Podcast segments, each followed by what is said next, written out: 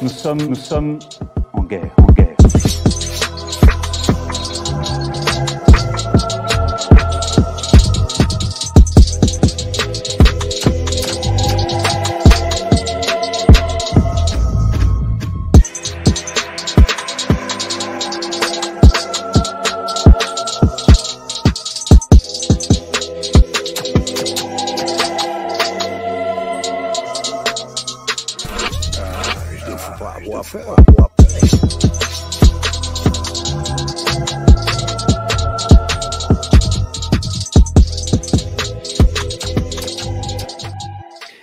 Bonsoir à tous, bienvenue sur Géopolitique Profond. Donc ce soir, j'ai le plaisir de m'entretenir à nouveau avec Pierre Hillard. Pierre, bonsoir, comment allez-vous? Bonsoir Raphaël, bah écoutez, ça va, ça va, ça Donc, va. Vous avez été donc sous le, feu des projecteurs euh, récemment, on n'a pas forcément besoin d'en parler, mais en tout cas, euh, on va faire encore une émission qui va faire parler de vous, euh, parce que donc vous avez publié un, un nouvel ouvrage donc aux éditions donc Culture et Racines. Donc c'est les permanences de la géopolitique et de la mystique russe avec un S des Romanov à Vladimir Poutine. Donc un ouvrage qui va faire euh, peut-être grincer des dents ou en tout cas étonner, surprendre beaucoup de personnes sur ce sujet depuis le conflit russo-ukrainien euh, par rapport aux personnes qui pourraient euh, se mettre à, à idéaliser la Russie ou voir la Russie comme espoir pour, pour l'avenir. Et justement, donc dans cet ouvrage-là, vous commencez par parler en fait de vraiment ce qui est donc la permanence au niveau et de la mystique de la Russie. Et vous faites tout un historique sur la présence de la franc-maçonnerie finalement, qui a construit en fait tout un mysticisme euh, au sein de la Russie à partir du, euh, si je me trompe pas, à partir du 16e, 17e siècle. Est-ce que vous pouvez en parler un petit peu pour commencer? Alors oui, effectivement, j'ai commencé à parler de la Russie euh, à partir donc du baptême de Vladimir en 988, avec Rousse de Kiev, le développement de la Russie, avec tous les problèmes que ce, monde a connus, avec l'invasion mongole, etc., la chute de Constantinople en 1453. Et j'ai voulu comprendre l'aspect politique, géopolitique et spirituel, parce que tout ça, ça va ensemble, du monde russe. Et une chose qui m'a frappé tout de suite dans, mes recherches, c'est euh, la marque, la spiritualité du monde russe et de ses liens, quand je parle du monde russe, de ses élites politiques, militaires et aussi religieuses, monde orthodoxe, euh, avec euh, donc euh, des influences, en particulier liées à la Kabbale. Hein, La Kabbale, c'est l'interprétation ésotérique du judaïsme rabbinique. Ça, c'est un phénomène qui, qui est frappant. Et par exemple, je me suis intéressé aux travaux d'un universitaire comme Léon Poliakov, qui expliquait que, par exemple, Ivan III, qui a, pardon, Ivan III, c'est donc la deuxième moitié du XVe siècle, dans les années 1470-1480, euh, il y a une lettre d'Ivan III, de ce tsar, où il explique euh, au Khan de Crimée qu'il ne faut plus s'écrire en hébreu. Donc c'est une caractéristique intéressante. Et euh, vous avez aussi le grand auteur russe, Solzhenitsyn, euh, qui a donc écrit ce, ce fameux livre en deux tomes, euh, Deux siècles ensemble, qui explique très bien euh, les, les liens entre deux mondes, euh, entre le monde russe et euh, le, monde juif. Et Alors, Excusez-moi Pierre, de- euh, je sais Pardon? Oui. Excusez-moi, euh, n'hésitez pas à nous dire dans le chat tout de suite, parce que moi j'ai un problème de son euh, de mon côté. Ah. Euh, donc n'hésitez pas à dire si euh, ça vient en fait de mon côté ou si c'est bien Pierre euh, qui a des coupures, euh, juste pour savoir. euh, Moi, je si vous entends parfaitement. Ok, très bien. Donc, ah bon, voilà. Donc, apparemment, il y a des coupures. Il peut y avoir des Ah. petits problèmes techniques. Normalement, ça devrait tenir. On a essayé de régler quelque chose tout à l'heure. Mais excusez-moi, je vous ai coupé. Vous pouvez, vous pouvez reprendre. Voilà. Et donc, euh, j'ai étudié en particulier euh, l'influence du monde euh, anglais et du monde germanique, Saint-Empire romain germanique, euh, sur le monde russe, et avec en particulier euh, la visite du tsar Pierre le Grand à la fin du XVIIe siècle, des années 1697-1698, en Europe, en Prusse, aux Pays-Bas et en Angleterre. Et euh, les, les personnes qui accompagnaient Pierre le Grand ont été en contact avec des représentants euh, de l'élite anglaise, euh, en particulier, euh, comment dire, la Royal Society, euh, qui est née dans les années 1660 et qui a été l'élément euh, favorable à la création de la franc-maçonnerie. Il faut savoir que la franc-maçonnerie a été créée en Angleterre officiellement en 1717, mais évidemment, il y a eu des, signes avant-coureurs, euh, une préparation tout au cours du, du XVIIe siècle. Et Pierre le Grand a été en contact avec ces personnes-là, des personnes donc, entre autres avec Isaac Newton, et et donc, il y a eu l'envoi en Russie, à partir des années 1730, d'Anglais qui ont fondé la franc-maçonnerie en Russie. Et cette franc-maçonnerie a joué un, rôle capital euh, dans euh, la direction de l'appareil politique et spirituel russe. Ça, c'est un élément clé et c'est très peu connu, du moins en langue française.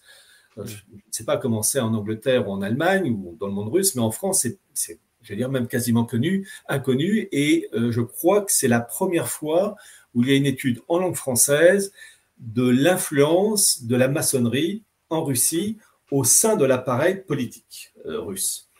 Et donc, les, prémices des années 1730, ça s'accélère dans les années 1740. Il faut savoir que euh, vraiment celui qui a enraciné euh, c'est un, la franc-maçonnerie en Russie, il s'appelait euh, James Case, qui travaillait en liaison étroite avec l'impératrice Élisabeth Ier. Et ce même James Case avait son cousin John Case, qui était en même temps le patron de la franc-maçonnerie d'Angleterre. Donc il y avait des liens vraiment très étroits. Et dans la deuxième moitié du XVIIIe siècle, vous avez eu une montée en force, en puissance de la maçonnerie euh, entre autres avec un russe qui s'appelait Lagin, qui était le bras droit et conseiller de la tsarine Catherine II. Et tout l'appareil politique, militaire, diplomatique russe sous le règne de Catherine II était, sauf exception, engagé dans la franc-maçonnerie. Et euh, les plus grands noms, hein, les Troubetskoy, Novikov, euh, Panine et j'en passe. Et il y a une des recherches que j'ai faites, il y a eu le fameux convent maçonnique de 1782 à Willensbad en Allemagne, enfin dans le Saint-Empire romain germanique, et j'ai pu, grâce à des, documents, obtenir des informations de, inédites, parce que je croyais que ce fameux convent de, de Willensbad, il n'y avait que des Français, des Allemands, des Autrichiens, des Hongrois, etc. Eh ben non, il y avait, il y avait certes ces personnes-là, mais il y avait aussi toute l'élite maçonnique russe, Novikov et bien, et bien d'autres, présents lors de ce convent maçonnique, de Willensbad et pourquoi il est très important.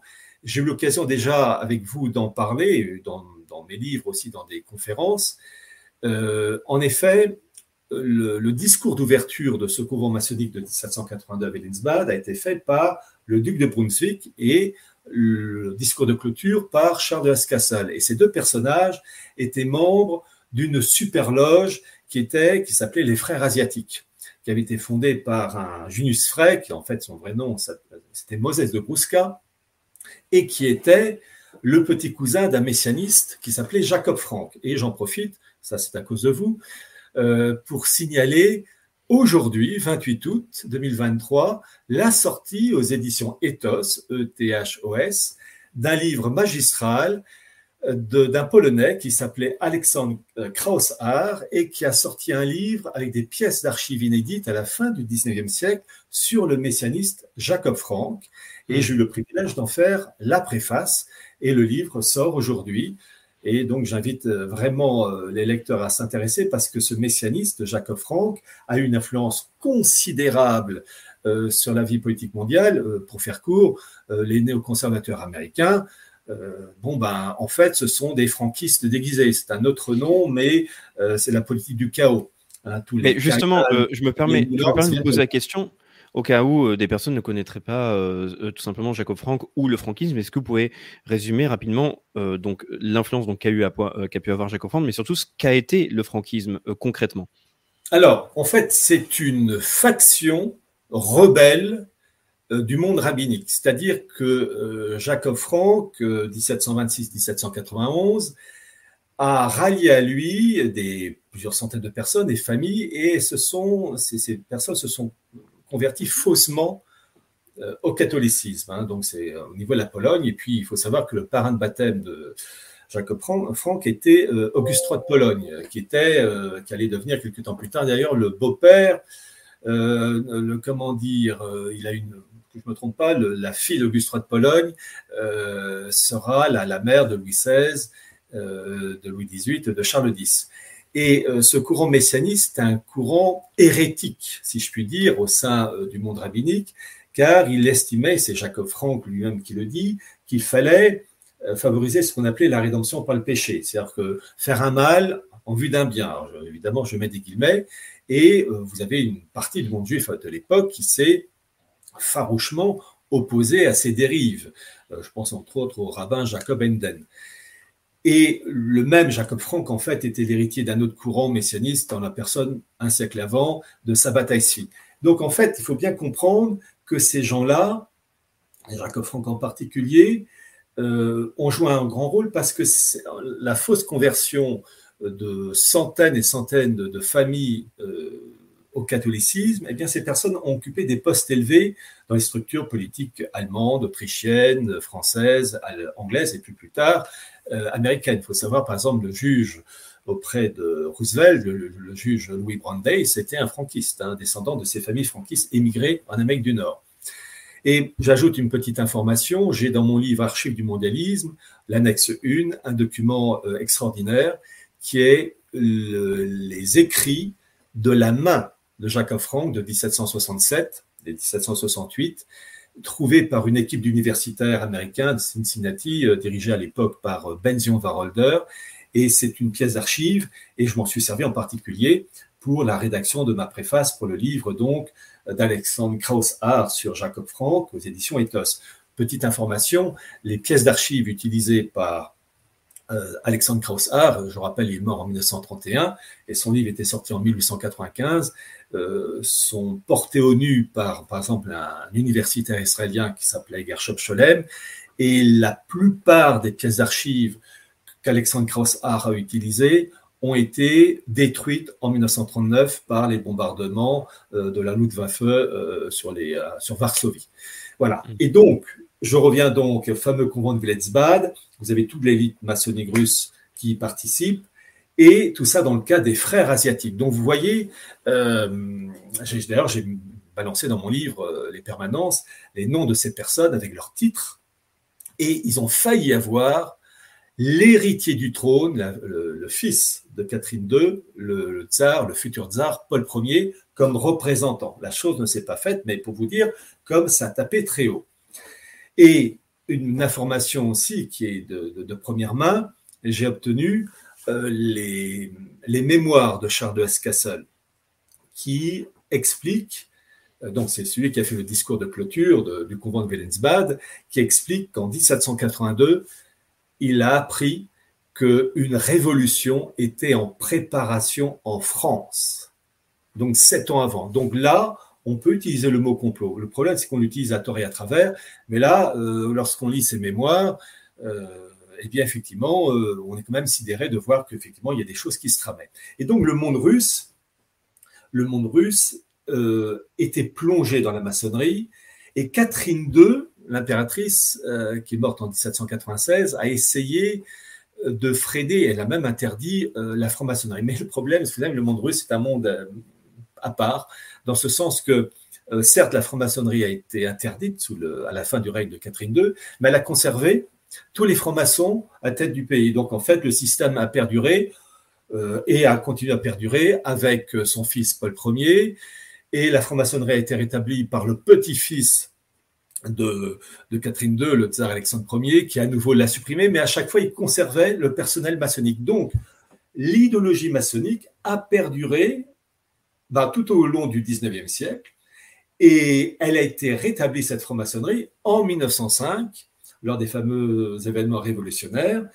Et là, euh, c'est intéressant parce que cette maçonnerie russe qui est rétablie à l'aide du Grand Orient de France, avec les deux vénérables euh, Boulet et Saint-Chol, euh, les deux vénérables français, eh bien, il faut savoir que cette maçonnerie russe, qui reprend du point de la bête, était aussi liée, comment dire, un phénomène qui est peu connu en France, enfin peu connu euh, du grand public, j'entends, le martinisme. Martini, c'est le clos de Saint-Martin.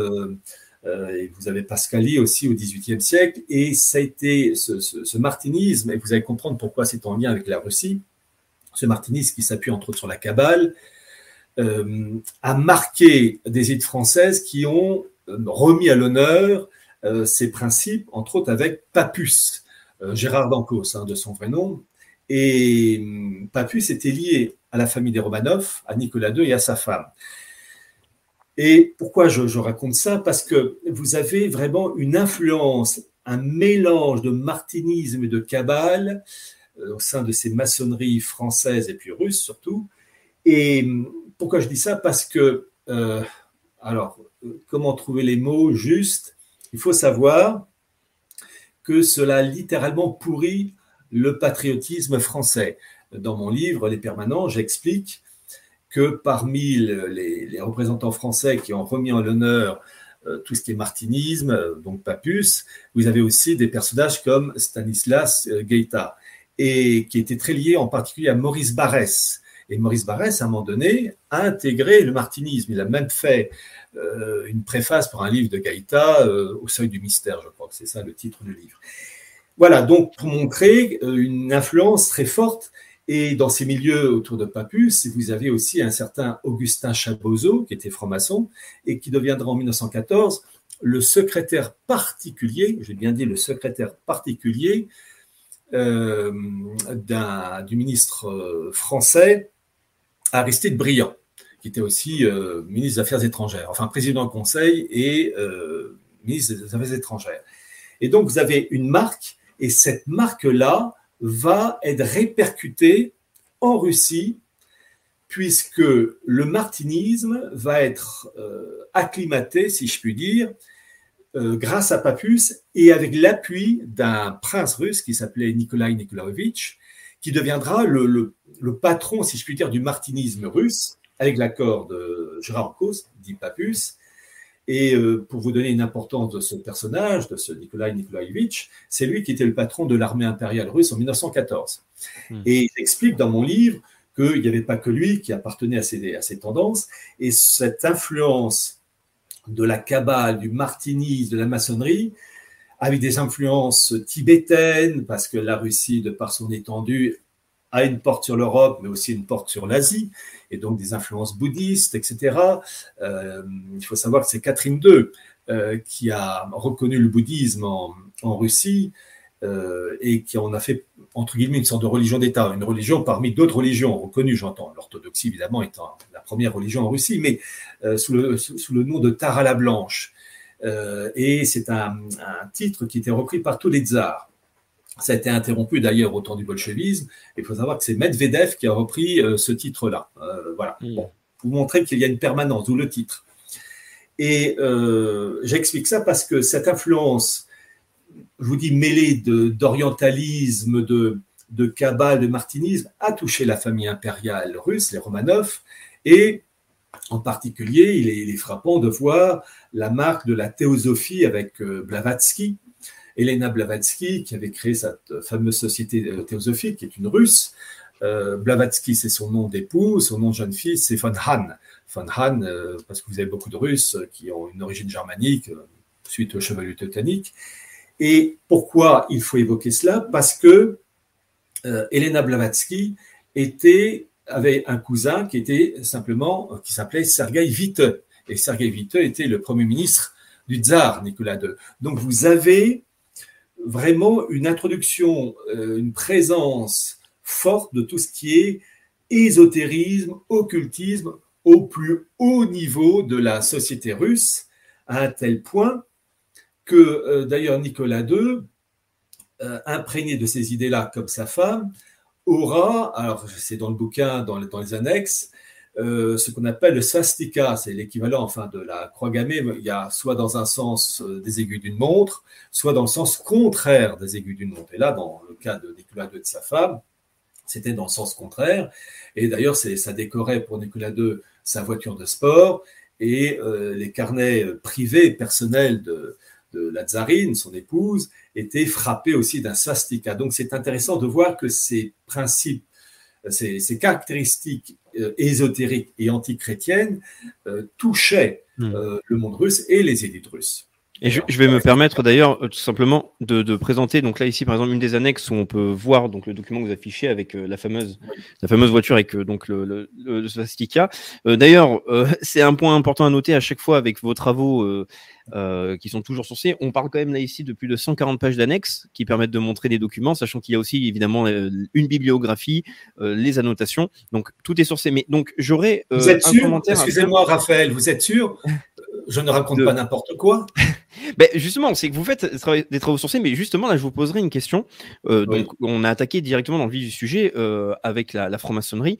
Donc là, vous avez parlé d'un aspect très ésotérique et vous avez cité par exemple Papus. Donc peut-être que les euh, personnes qui nous regardent ne sont pas forcément au courant de certains contextes historiques, mais ça appartient à une époque très particulière. C'était de la fameuse La Belle Époque, où euh, c'était tout un mouvement euh, très occultiste ésotérique où il y a eu énormément d'influence justement orientale mais aussi en France. Et donc c'était quelque chose qui était très présent en Europe et qui a eu beaucoup beaucoup d'influence et donc là vous avez parlé donc par exemple d'une d'une loge maçonnique donc c'était les frères asiatiques. Mais là la question que je vous poserai c'est les loges maçonniques dont vous avez parlé euh, pour la Russie et de l'influence qu'elles ont pu avoir, ou en tout cas les personnalités politiques russes qui étaient membres de certaines loges maçonniques quel type de loge maçonnique euh, était-ce exactement? Quelle pouvait être leur idéologie derrière? Parce que on sait aujourd'hui, en tout cas, qu'il y a différents types de loges. Il y a même des loges qui sont simplement des sortes de, de collaborations professionnelles.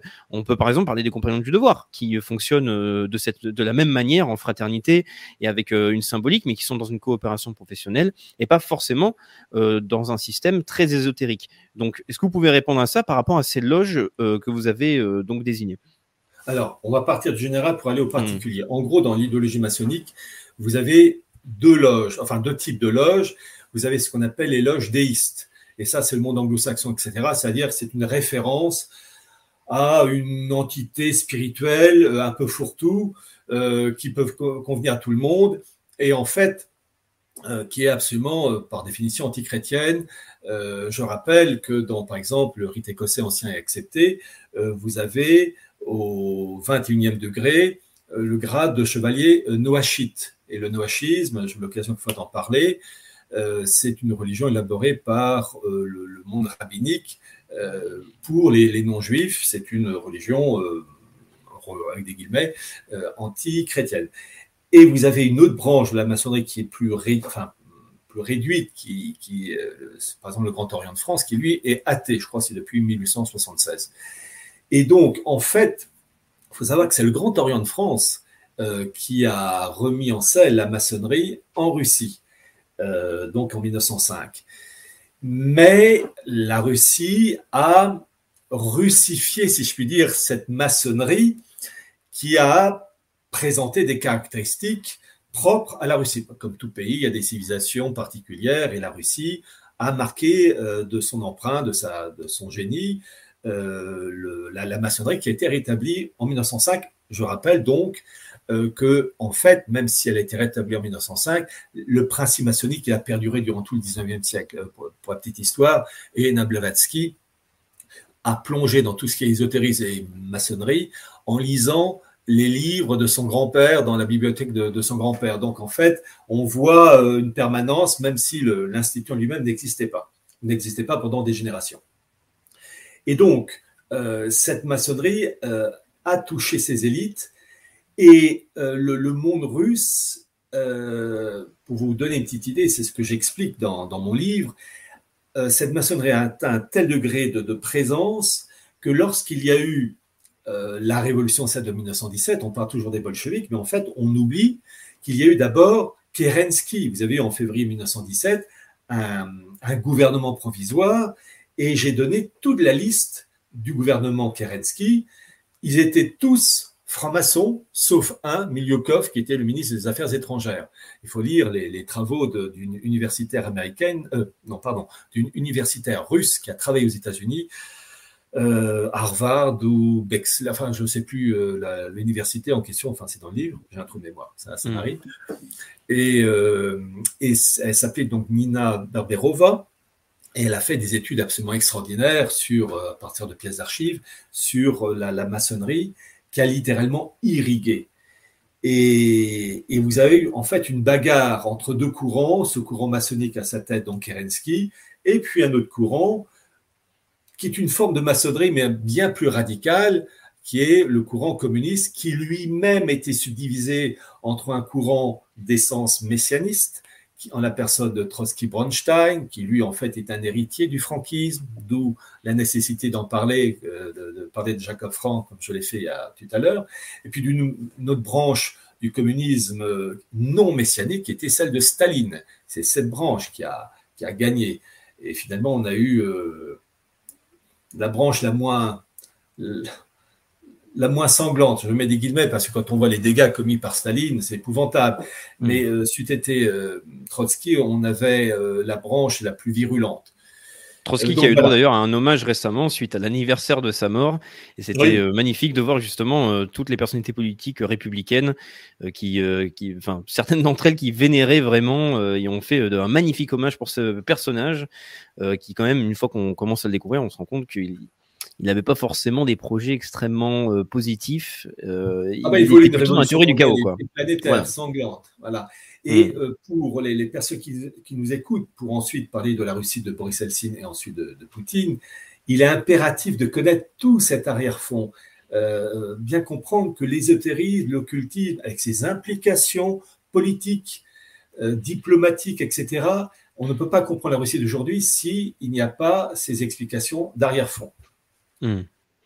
Et, donc, euh, vous avez commencé à, donc, à parler euh, justement d'une partie de la, de, des loges maçonniques euh, qui ont pu influencer, par exemple, les tsars, ou en tout cas la cour russe et toutes les, les, personnalités politiques russes en général, mais qui montraient donc des influences orientales. Est-ce que vous pouvez en parler un petit peu plus pour essayer d'expliquer les différences qu'il pourrait y avoir et qui pourraient permettre de mieux comprendre ce qui pourrait être potentiellement la l'essence mystique russe, ou en tout cas une influence dans la mystique russe euh, en général.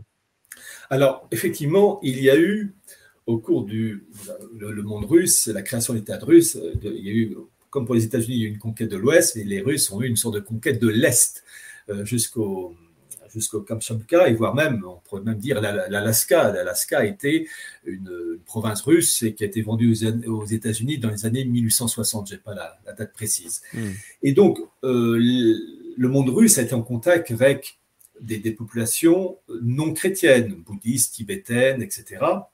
Et là aussi, j'explique dans, mon livre euh, que euh, vous avez eu des, par exemple, un, comment dire, personne qui s'appelait Badef, euh, qui sera en contact euh, avec euh, le tsar Alexandre III et qui d'ailleurs, ce Badef se convertira à l'orthodoxie. Il aura Alexandre III, Alexandre III c'était le père Nicolas II, il aura Alexandre III comme parrain de baptême. Et il aura, ce, russe, enfin oui, en fait c'était un, comment dire, un personnage d'Asie centrale, converti à l'orthodoxie, euh, créera comment dire, un cabinet médical et il aura parmi les élites russes euh, au sein de son cabinet un certain Sergei Vite, euh, lui aussi, qui est, un personnage clé. Et donc, ces influences ont joué pourquoi? Parce que le 19e siècle, c'est ce qu'on appelait, et vous allez comprendre pourquoi il faut en parler pour comprendre ensuite la, situation avec la, la, Russie, avec les briques, en particulier avec la fameuse réunion du 24 au 26 août qui vient de s'achever et qui a vraiment un basculement, c'est que vous avez eu au 19e siècle une bagarre entre la puissance terrestre russe et le monde anglais, la thalassocratie britannique, donc maîtresse des mers, dans le cas du grand jeu, le Great Game. Et en gros, ça a duré de 1813 euh, jusqu'à 1907, quand il y a eu un accord euh, qui a calmé temporairement euh, les velléités parce que c'est l'époque, à la veille de la Première Guerre mondiale, où l'Angleterre euh, calme le jeu pour s'allier à la France et la Russie contre l'Allemagne de Guillaume II. Et en fait, la politique anglaise et politique américaine par la suite, ça a toujours été euh, d'empêcher la mise en place d'un bloc eurasien unifié. Et vous avez le fameux géopolitologue anglais, Mackinder, qui a théorisé le, principe avec, vous savez, le, cette histoire de, zone pivot, le Heartland. Et euh, là, en gros, pour faire court, l'objectif, c'était d'empêcher l'unification de, ce bloc eurasiatique, euh, donc pour euh, bah, qui finalement aurait éjecté le monde anglo-saxon. Et vous avez ce principe qui, a été peaufiné dans le cadre, là c'est comment dire, un Américain, mon nom m'échappe, qui avait mis en place le principe du Rimland, R-I-M-L-A-N-D, c'est-à-dire le contrôle des côtes, c'est-à-dire contrôler les terres du bord du, du, monde eurasiatique. Et ça a été la fameuse politique du containment après 1945. Et donc, cette politique anglo-saxonne a toujours été euh, une, volonté de d'empêcher une unification du bloc euh, eurasiatique. Mais aussi, au cours du 19e et 20e siècle, l'Angleterre, et les États-Unis aussi, mais l'Angleterre au 19e siècle a cherché à avoir des soldats, si je puis dire, sur le continent pour flanquer la pagaille. Euh, vous avez vu par exemple la fameuse guerre de Crimée en 1853 où l'Angleterre avait euh, mis sous sa botte la France de Napoléon III, euh, l'Empire ottoman pour l'affaire de Crimée qui s'est terminée par une défaite russe. Et il y a, et là aussi, je, répète pour les personnes qui nous écoutent, pour comprendre la situation d'aujourd'hui, il faut rappeler, en fait, en histoire, on passe toujours par les mêmes chemins. La seule différence, c'est qu'il y a la technique qui change et on va plus vite. Mais je vais vous citer une chose, un extrait d'un personnage que j'admire, mais qui était l'ennemi de la France, c'est le chancelier Bismarck. J'ai lu ses mémoires, enfin ses mémoires qui s'intitulent Pensées et souvenirs. Et euh, les, écrits du Bismarck sont extraordinaires parce qu'il dit deux choses, entre autres. Il dit que l'Angleterre, donc on est au 19e siècle, dans les années 1850, il explique que l'Angleterre était à l'origine de tous les événements révolutionnaires en Europe. En gros, la pagaille, ça vient d'Angleterre. Et pour être plus précis, de la City de Londres. Bon. Mais il y a un deuxième élément d'une extrême modernité dans les propos de Bismarck. C'est qu'il explique qu'il y a au sein des dirigeants prussiens deux branches. Une branche pro-russe, et Bismarck appartient à cette branche, et une branche prussienne anti-russe soutenue par le monde anglais. Et je cite cet extrait des mémoires de Bismarck, c'est page 105. Dans ah donc euh, Bismarck parle de la, branche prussienne euh, qui voulait casser la gueule à, la Russie et avec le soutien de l'Angleterre. Bismarck écrit ceci en parlant de ces gens-là. Dans ses mémoires, on proposait comme but à la Prusse qui aurait eu à assurer le rôle de protagoniste de l'Europe, ni plus ni moins que le démembrement de la Russie. Ah Petite remarque, j'ai publié dans mon livre, en couleur, une carte du démembrement de la Russie de 2022, pour vous dire comme il y a quand même une permanence. Et petite remarque, cette carte de la Russie de 2022 démembrée, eh bien, il y a parmi les listes de soutien l'ambassade de Grande-Bretagne à Kiev. Pour vous dire que l'Angleterre, qu'on retrouve au temps de Bismarck, on la retrouve encore aujourd'hui en lien avec les États-Unis pour flanquer la pagaille en Russie. Bon. Alors, donc, ni plus ni moins que le démembrement de la Russie. On devait lui enlever les provinces baltiques, y compris Saint-Pétersbourg, et les partager entre la Prusse et la Suède. Elle, la, Russie, perdrait de plus le territoire tout entier de la République de Pologne dans sa plus grande étendue, et de ce qui restait, on faisait deux morceaux, la Grande et Petite Russie. La Grande Russie, c'est la Russie de Moscou, etc. Et la Petite Russie, c'est l'Ukraine.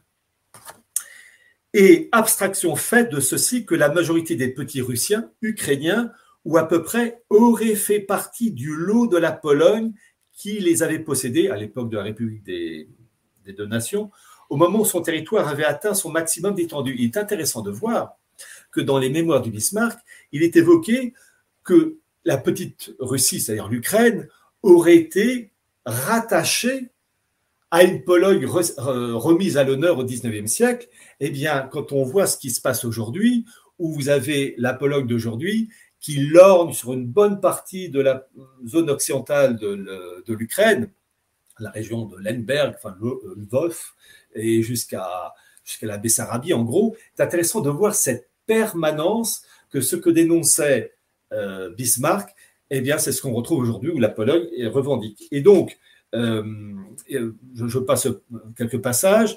L'objectif, en gros, Bismarck dit qu'il y a trois grandes zones pour la Russie, les États baltes, la Grande Russie et la petite Ukraine, enfin la petite Russie, l'Ukraine.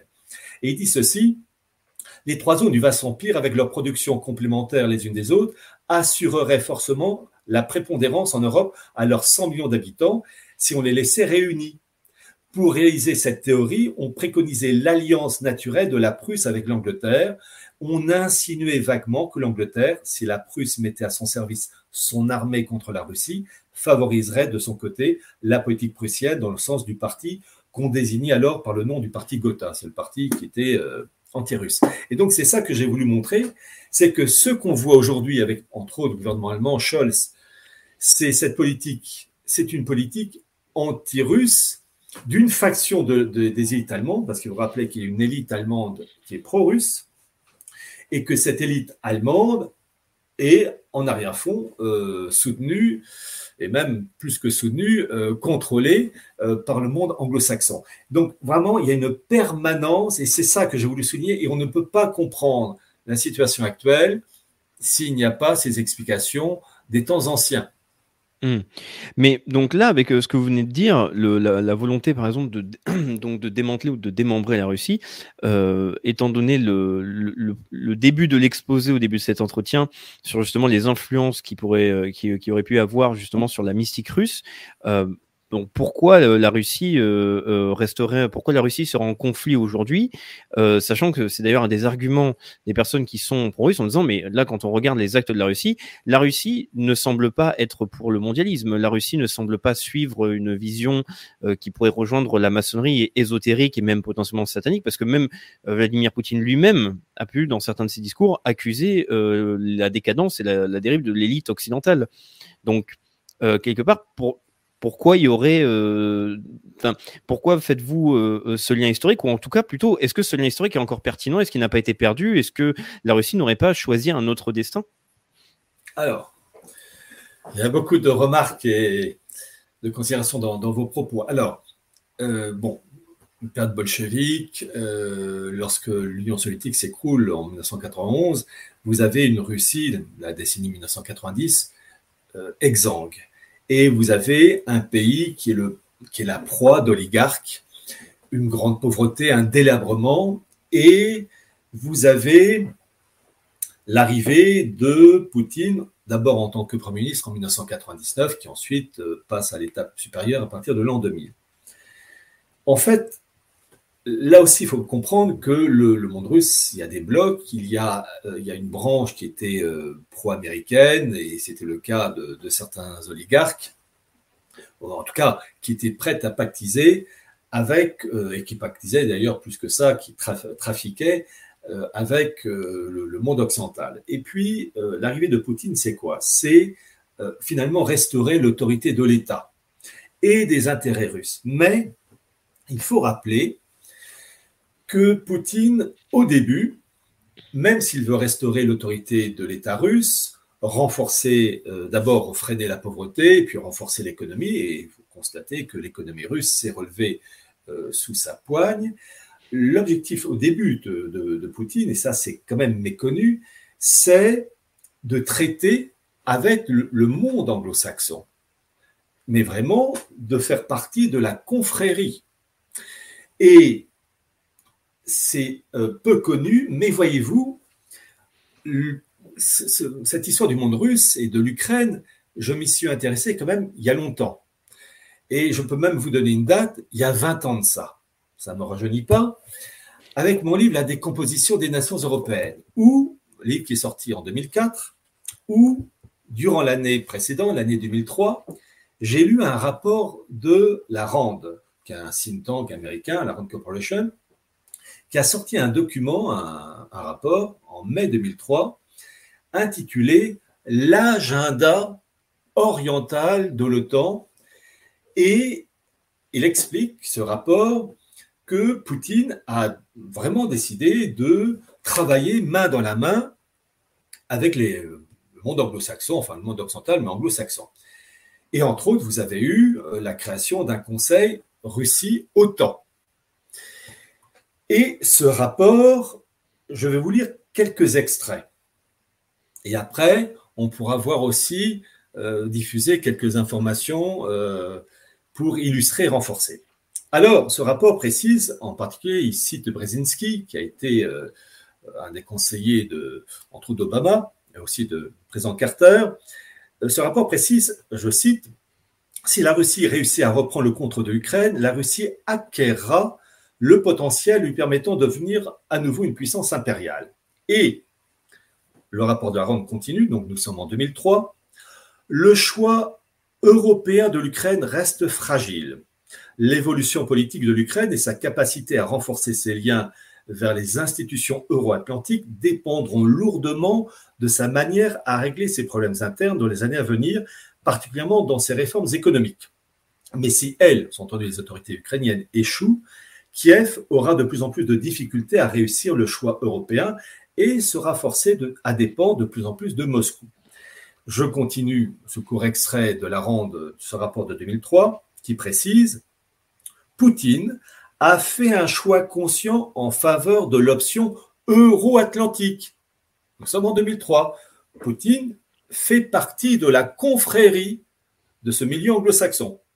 Poutine voit clairement la Russie comme une part de l'Europe et il a donné toute la priorité au renforcement des liens de la Russie avec l'Ouest.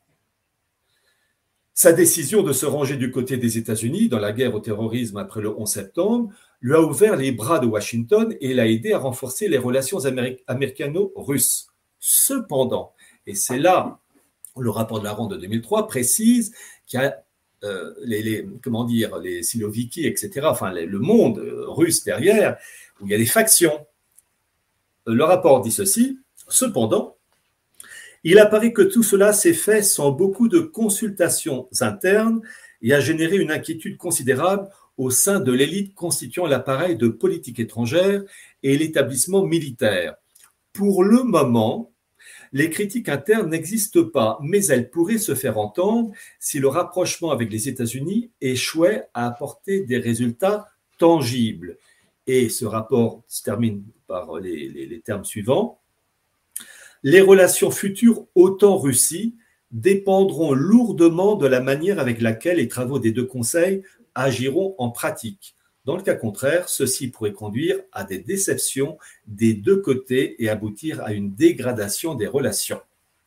Donc vous voyez qu'à ce moment-là, au début des années 2000, Poutine est intimement lié aux élites oligarchiques anglo-saxonnes. Il fait partie de la confrérie. Et on va même continuer et souligner cette appartenance à cette époque de, de Poutine avec euh, deux choses. Les liens de Poutine au début des années 2000 avec la City de Londres, et ensuite le fait que Poutine avait été recruté comme Young Global Leader euh, par le Forum de Davos, donc dirigé par Klaus Schwab, mm. au même titre qu'un Justin euh, Trudeau, l'actuel Premier ministre canadien, dont le père, Pierre Elliott Trudeau travaillait aussi avec Davos et dans un cadre économique présidé par Raymond Barre, qui lui-même euh, appartenait à la Pan-Europe France. J'en parle dans mon livre des origines. Et donc, je vous propose, euh, Raphaël, de diffuser ces deux documents, la City de Londres et les Young Global Leaders, donc, qui montraient qu'à cette époque, au début des années 2000, Poutine était cul et chemise, si je puis dire, avec ce milieu. Donc, je vais diffuser euh, les deux vidéos. N'hésitez pas à dire dans le chat si vous entendez bien le son, parce que ce sera la première fois qu'on partagera donc l'écran, si vous entendez bien. Et après, j'aurai une question justement évidemment à vous poser par rapport à ce propos, parce que là, évidemment, euh, cet entretien est en train de surprendre beaucoup de gens et il y a plein de personnes qui semblent euh, en accord, mais souhaitent vous poser des questions qui sont légitimes, même pertinentes. Donc, je vais ah, d'abord diffuser la première vidéo. N'hésitez pas à me dire si vous entendez bien le son. Britanniques ou étrangères vous avez des entreprises comme Goldman Sachs, des banques chinoises, autrement dit des apparatchiks communistes, qui peuvent voter aux élections à la City of London, tout ça le plus légalement et le plus légitimement du monde. Ce n'est pas simple de comprendre comment le capital a pu conquérir la plus insolite, la plus dense, la plus intensément démocratique cité du monde.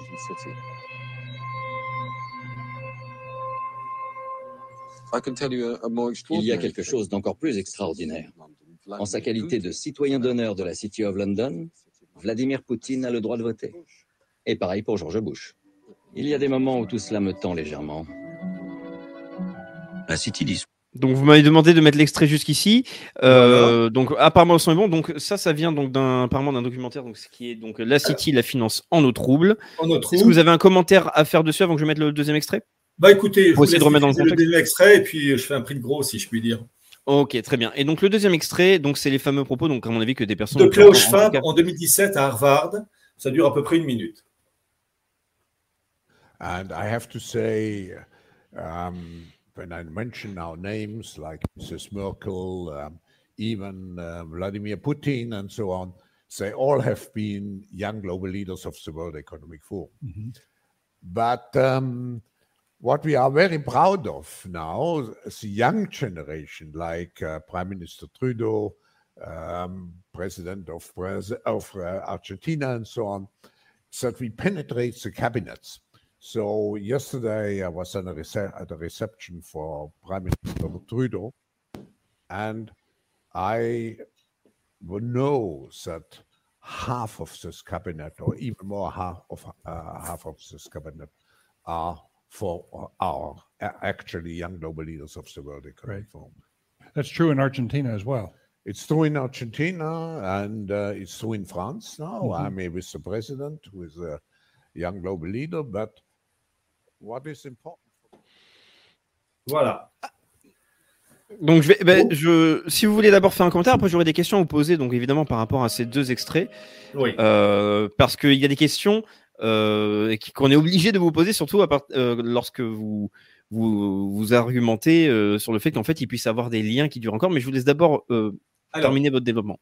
en fait, à l'époque, dis bien à l'époque, au début des années 2000, comme le montrent ces deux, documents, euh, Vladimir Poutine faisait partie de la confrérie. Mais il avait ajouté un élément, et c'est ça qui a fait tout dérailler. Il a dit qu'il était prêt donc à un ralliement complet aux instances euh, euro-atlantiques, l'OTAN, euh, etc., etc., mais à condition qu'il y ait un partenariat d'égal à égal et non pas une Russie soumise. Et c'est là où ça a coincé, parce que tous les Clinton, Bush, Obama et actuellement Biden, ça, ils ne le voulaient pas. Et c'est là où ça a coincé. Et ça, euh, ça a coincé d'une manière officielle, dire que le, le, phénomène s'est révélé au grand jour en février 2007, lors de la fameuse intervention de Poutine au Conseil de sécurité, enfin, oui, conférence de sécurité de Munich, la Verkunde, euh, où il dit devant un aréopage de diplomates, de militaires, de politiques, et entre autres américains avec euh, euh, McCain qui était présent, où il dit, où il dénonce, il fustige le monde uni- unipolaire, parce que Poutine, lui, veut un monde multipolaire constitué de blocs, de blocs continentaux, et on va en parler en particulier avec des documents et puis des citations.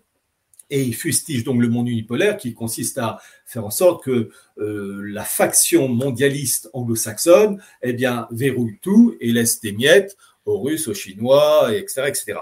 Et euh, lors de ce fameux discours de février 2007, euh, Poutine dit ceci, je cite de mémoire, qu'est-ce qu'un monde unipolaire? C'est un seul centre de pouvoir, un seul centre de force, un seul centre de décision, c'est un règne, c'est le règne d'un unique maître, d'un unique souverain. Et ça, Poutine le refuse. Lui, voilà. Et donc, vous avez, c'est ça que je voulais expliquer, euh, vous avez au début une volonté réelle de coopération étroite et de participation au nouvel ordre mondial, euh, que ce soit les anglo-saxons, les allemands, les russes, mais Poutine, tout en voulant muscler l'économie russe, tout en voulant euh, rehausser l'autorité de l'État, il ne voulait pas d'une Russie, dans le cas de ce nouvel ordre mondial, une Russie soumise. Et là, ça a coincé.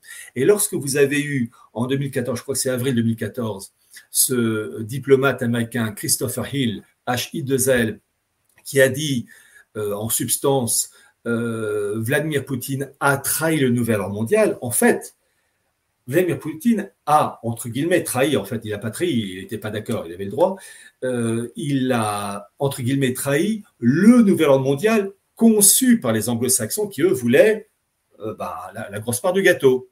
Et ça, Poutine s'y refusait. Mais Vladimir Poutine a toujours promu un nouvel ordre mondial, et il l'a dit d'ailleurs maintes et maintes fois, je répète toujours ce fameux discours de Valdai de 2014 où il dit, là, je suis de mémoire, euh, qu'il veut un nouvel ordre mondial politique, économique, euh, militaire, juridique, avec une ONU modernisée. D'ailleurs, c'est ce qu'on commence à voir en entendant les propos de Lavrov, enfin le ministre des Affaires étrangères russe. Euh, donc, on voit, euh, en fait, il est pour un nouvel ordre mondial, mais avec des blocs continentaux, avec actuellement ce qu'on appelle l'Union économique eurasienne, et ça je vais en parler et citer en particulier des points clés, avec d'autres blocs, l'Union l'Union africaine, l'Union européenne, etc.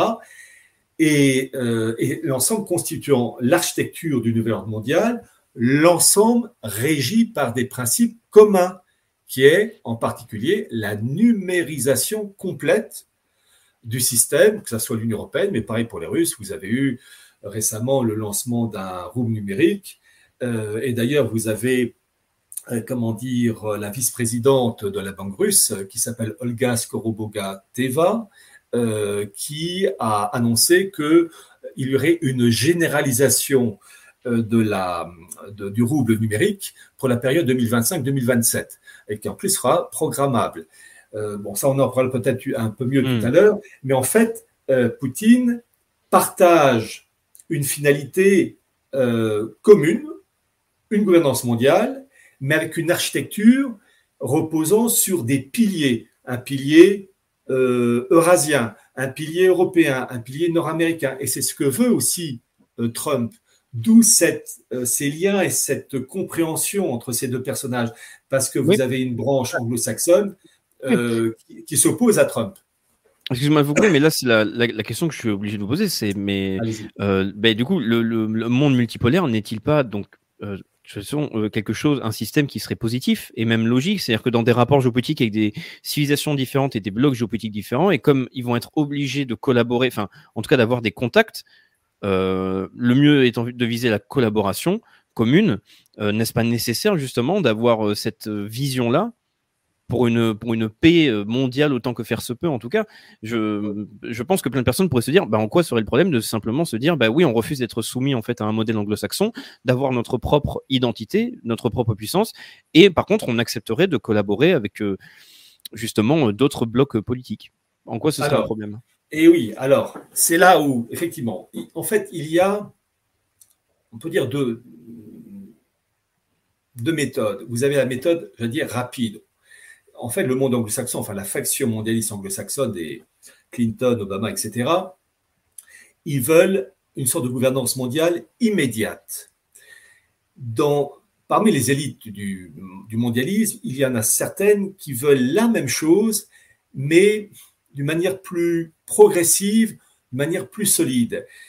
Euh, vous avez une, représentante de ces enfin une personne qui s'appelait Alice Bailey, qui était admirait énormément euh, Elena Blavatsky, etc., qui disait euh, le monde doit être unifié dans ses régions avant d'être unifié en une seule entité. C'est-à-dire que mmh. vous avez euh, une étape intermédiaire. Il y a parmi certaines factions oligarchiques et mondialistes certaines, factions qui estiment que pour réussir cette gouvernance mondiale, il faut, j'allais dire, se hâter lentement. C'est-à-dire qu'ils veulent la même chose, mais il y a, j'allais dire, un côté peut-être plus sérieux. Euh, et à cela se double un phénomène, c'est que ces fameux blocs continentaux, Union européenne, Union africaine, euh, là, l'Union économique eurasienne, appelée à devenir Union eurasienne, ça doit se faire dans un cadre supranational. Et là, vous allez me dire, oui, mais pas Poutine. Eh bien, si.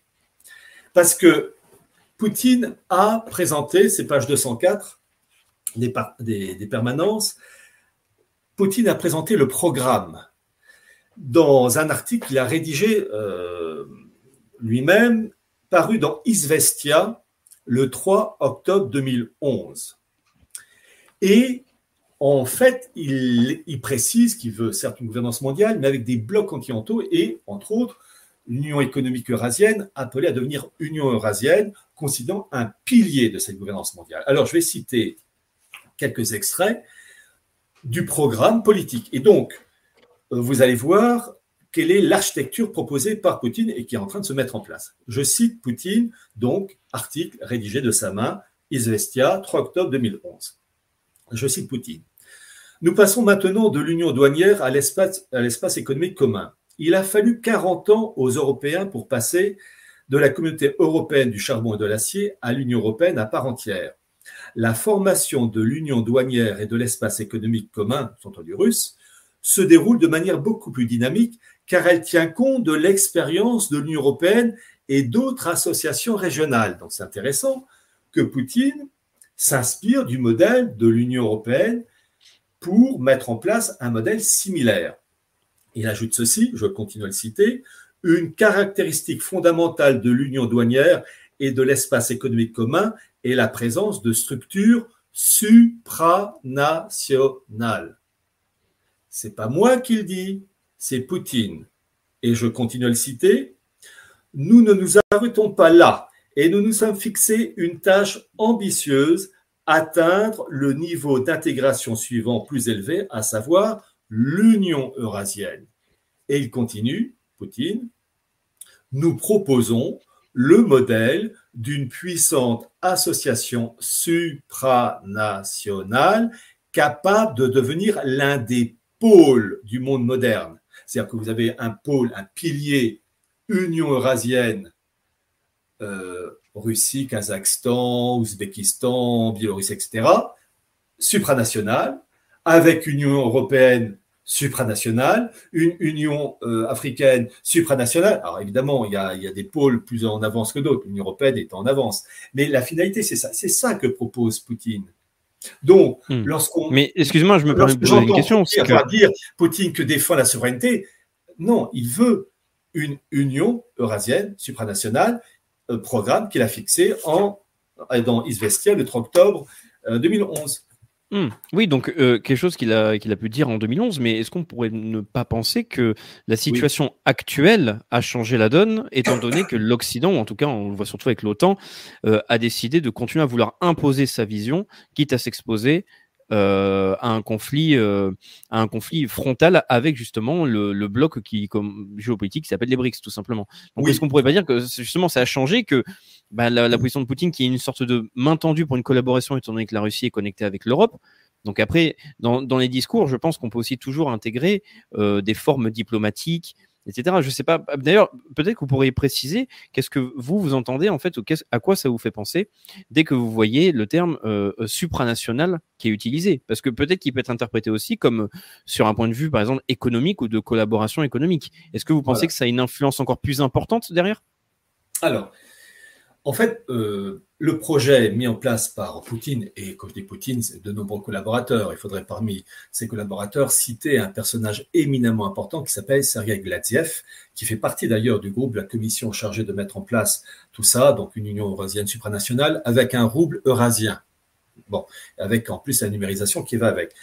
Vous avez eu, c'est toujours dans mon livre, le euh, Forum économique eurasien, et Poutine a prononcé un discours le 26 mai 2022. Et il dit ceci, qu'il faut mettre en place une autorité supranationale concernant le développement des zones économiques transfrontalières. Et en fait, ayant fait ma thèse à l'origine sur la vision qu'avait l'Allemagne de l'Europe et entre autres la construction, euh, la CE puis l'UE, en fait c'est le principe, il ne dit pas le mot, mais c'est le même principe, c'est le principe des euro-régions pour expliquer le, le phénomène, vous avez dans le cas de l'Union européenne euh, la volonté de détruire les frontières des États, en faire des frontières administratives. C'est le rôle d'un institut européen qui s'appelle l'ARF, l'Association des régions frontalières européennes, créée en 1971, qui précise qu'effectivement que les frontières d'État doivent devenir Verwaltungsgrenze, frontières administratives. Et un de ses présidents s'appelait quand même Wolfgang Schäuble, qui a été à un moment donné le ministre des Finances du gouvernement Merkel. Et vous avez donc, par exemple, on va prendre l'exemple de la France et l'Allemagne, vous avez l'Alsace, euh, territoire qui devient de plus en plus autonome, le pays de Bade de plus en plus autonome, et vous avez la disparition de la frontière, et on crée une euro-région, une entité supranationale qui échappe à l'autorité de Berlin pour le pays de Bade et de Paris pour l'Alsace, au profit de l'entité supranationale de Bruxelles, en lien Mmh. avec Francfort. Mais- c'est le même mais- projet pour euh, Poutine. Mais là, je, en fait, je vous repose la même question, mais peut-être que ça pourrait aborder un élément que vous abordez justement dans le livre. J'essaie de vous amener dessus. C'est que, donc là, en fait, on reste dans cette situation, dans une collaboration économique. Donc, c'est logique de se dire que des, que, que des, des transactions, en tout cas, euh, que de l'économie se doit de, de, dépasser les frontières pour justement se connecter à d'autres zones. Mais, euh, donc, pourquoi, selon vous, ça aurait à ce point-là euh, euh une influence négative? Est-ce que ce serait peut-être, par exemple, à cause euh, des, des, personnalités qui pourraient s'occuper de la partie économique en Russie et qui pourraient avoir une idéologie derrière. Parce que, par exemple, on entend souvent parler des fameux oligarques russes. C'est-à-dire que même si là, on, on, on, dit que Poutine, justement, il a fait une, une purge, qu'il a réussi à se débarrasser euh, de, de la corruption, etc., on parle quand même, justement, de ces oligarques, ou même on entend souvent le, le nom, par exemple, des Lubavitch, et même vous, vous en parlez. Donc, est-ce que vous pouvez peut-être aborder cet aspect-là, juste Alors, après avoir répondu à cet aspect? Alors, en fait, quand on parle, voyez-vous, j'ai présenté en annexe dans, dans mon livre les, le programme de cette Union eurasienne, euh, Union eurasienne supranationale, le programme euh, édicté donc par Poutine et le même programme édicté par Alexandre Dugin. Et c'est un programme complet, il n'est pas que économique. C'est pas la CE, Communauté économique européenne, c'est Union européenne, c'est-à-dire politique, économique, sociale, enfin tout y passe, financier, monétaire. Et c'est exactement le même programme, c'est-à-dire que cette Union eurasienne euh, qui est en, cours de formation, eh bien, c'est d'abord, c'est politique. C'est une autorité supranationale d'un bloc eurasien contrôlant de nombreux territoires, outre la Russie, Kazakhstan, Biélorussie, euh, enfin bon, bref. Et donc, euh, vous avez un phénomène similaire dans tous les blocs, Union européenne, etc. Euh, donc, euh, il y a une chose qu'on va peut-être euh, signaler et présenter aux personnes qui nous suivent, c'est que le programme de ces blocs continentaux a été présenté de la manière la plus officielle par The Economist en 1990. Et Poutine suit ce projet. Alors, vous souhaitez que je fasse un partage Oui, d'écran, c'est- ça? C'est sur la fameuse carte? Voilà Bien la sûr. fameuse carte que j'ai publiée. Voilà. Alors, cette carte-là vient de The Economist, donc la revue La City de Londres, qui euh, donc sortie en 1990. Et vous avez ce projet de gouvernance mondiale. Alors, c'est très intéressant de voir cette carte. Alors, je précise d'abord que c'est un prototype. Je ne dis pas que c'est exactement comme ça que les choses se feront, mais que, en gros, on a une idée du principe de ce que euh, nos, chères élites mondialistes veulent, euh, veulent nous croquer. Voilà. En gros, cette gouvernance mondiale, ce sont des blocs, avec un bloc Euro-Asia, où vous avez, c'est intéressant, vous avez un sort de, de un religieux orthodoxe dans la pure tradition russe qui représente la tradition, et puis vous avez à droite de ce bloc Euro-Asia euh, plusieurs Russes, vous savez, qui dansent façon euh, danse classique russe, bon, euh, style euh, les, les chœurs de l'armée rouge.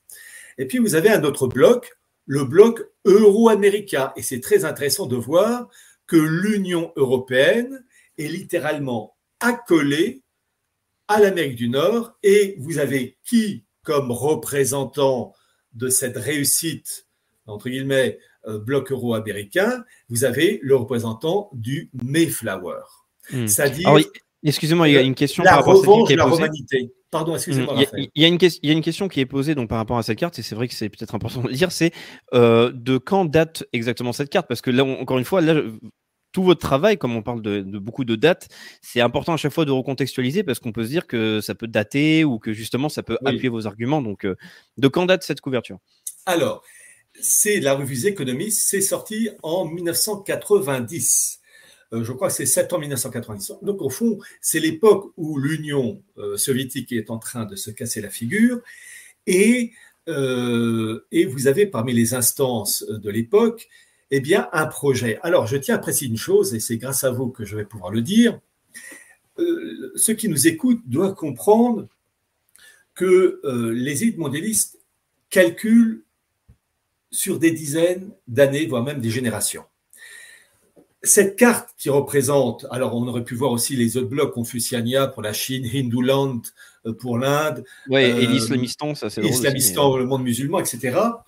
il y a une chose qu'il faut comprendre, c'est que le projet, donc c'est une carte des économistes que vous pouvez retrouver dans mon livre euh, Des origines du mondialisme, euh, en couleur, bon bref. C'est en 1912, à ma connaissance, que ce projet de bloc euro-atlantique a été énoncé. Alors peut-être, il est tout à fait possible que euh, ce programme ait été énoncé en 1850, en, 1880, c'est possible, mais j'ai rien trouvé. L'information la plus ancienne, c'est 1912. Et c'est qui? C'est le colonel Edward Mandel House, House comme la maison, euh, qui était le conseiller intime du président Wilson, le fameux auteur euh, des 14 points du président Wilson. En fait, c'est Mandel House, enfin Colonel House, qui est à l'origine de ces 14 points. Hmm. Et ce Colonel House a pondu un livre en 1912 intitulé Philippe Dru, Dru, DRU, Administrator, qui, qui raconte l'histoire d'un officier de West Point, l'équivalent du Saint-Cyr euh, américain, qui provoque euh, un coup d'État aux États-Unis et qui va régenter le monde américain, et tout ça dans le cadre d'une gouvernance mondiale en préparation. Et c'est très intéressant, vous allez voir la modernité. Dans ce livre de 1912 de Colonel House, il est dit que ce Philippe Dru met en place un programme qui aurait plu même à Karl Marx, avec cet ajout qui aurait plu d'avance à Klaus Schwab, où la vie et la propriété de chacun se retrouvent aux mains d'un seul homme. Donc en fait, une sorte de socialisme d'État, et vous avez au chapitre 52 de cet ouvrage, où Colonel House explique que l'Europe et l'Amérique du Nord doit former un seul et même bloc dans le cadre de cette gouvernance mondiale en préparation. Et c'est intéressant de voir que la carte que je vous ai montrée, de The Economist de 1990, reprend le même principe. Et cette idée de bloc, je vais faire une très courte généalogie. Vous avez donc 1912, Colin House. Vous avez 1925, le fameux rapport de Richard de Coudenhove-Kellergy, le fondateur de la Pan-Europe. Euh, qui pond un rapport euh, adressé à la SDN pour mettre en place une gouvernance mondiale avec des fédérations des blocs continentaux. Vous avez le programme aussi euh, qui a été repris par Clarence Streit, un Américain, dans un bouquin qui est sorti en 1939, Union Now, Union maintenant. C'était Clarence Streit et un bourse d'études Cécile Rhodes. Là aussi, mm. enfin bon, bref, j'explique ça dans mes livres.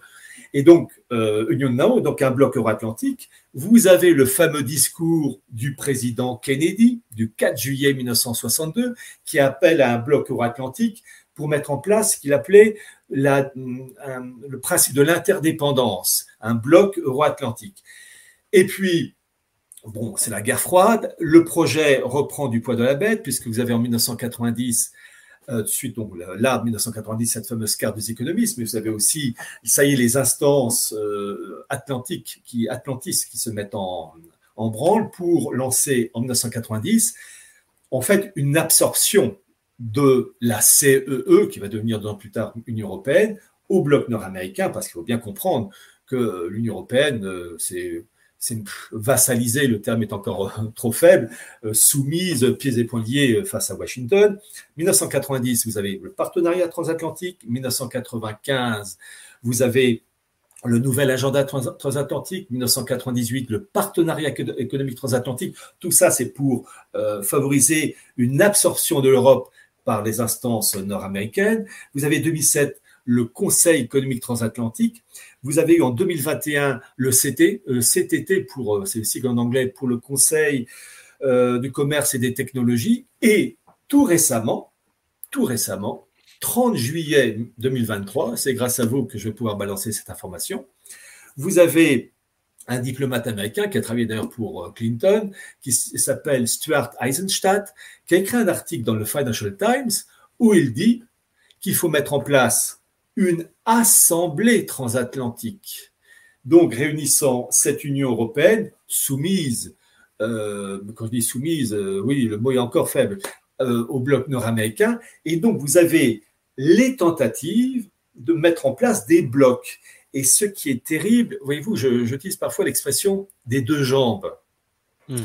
Vous avez la jambe gauche qui est distincte de la jambe droite, mais elles se complètent, même si elles sont distinctes, elles se complètent pour aller toujours dans la même direction. Et les événements qui se sont accélérés avec euh, l'intervention russe en Ukraine en février 2022, en fait, vous avez un effet ping-pong où ce qu'a fait Poutine conduit les Européens et les Américains à aller plus loin dans l'intégration euro-atlantique. Et ce que font les, euro-américains, enfin euh, Londres et Washington, incitent Poutine aller plus loin dans la mise en place d'une union eurasienne supranationale, politique économique, avec un rouble numérique.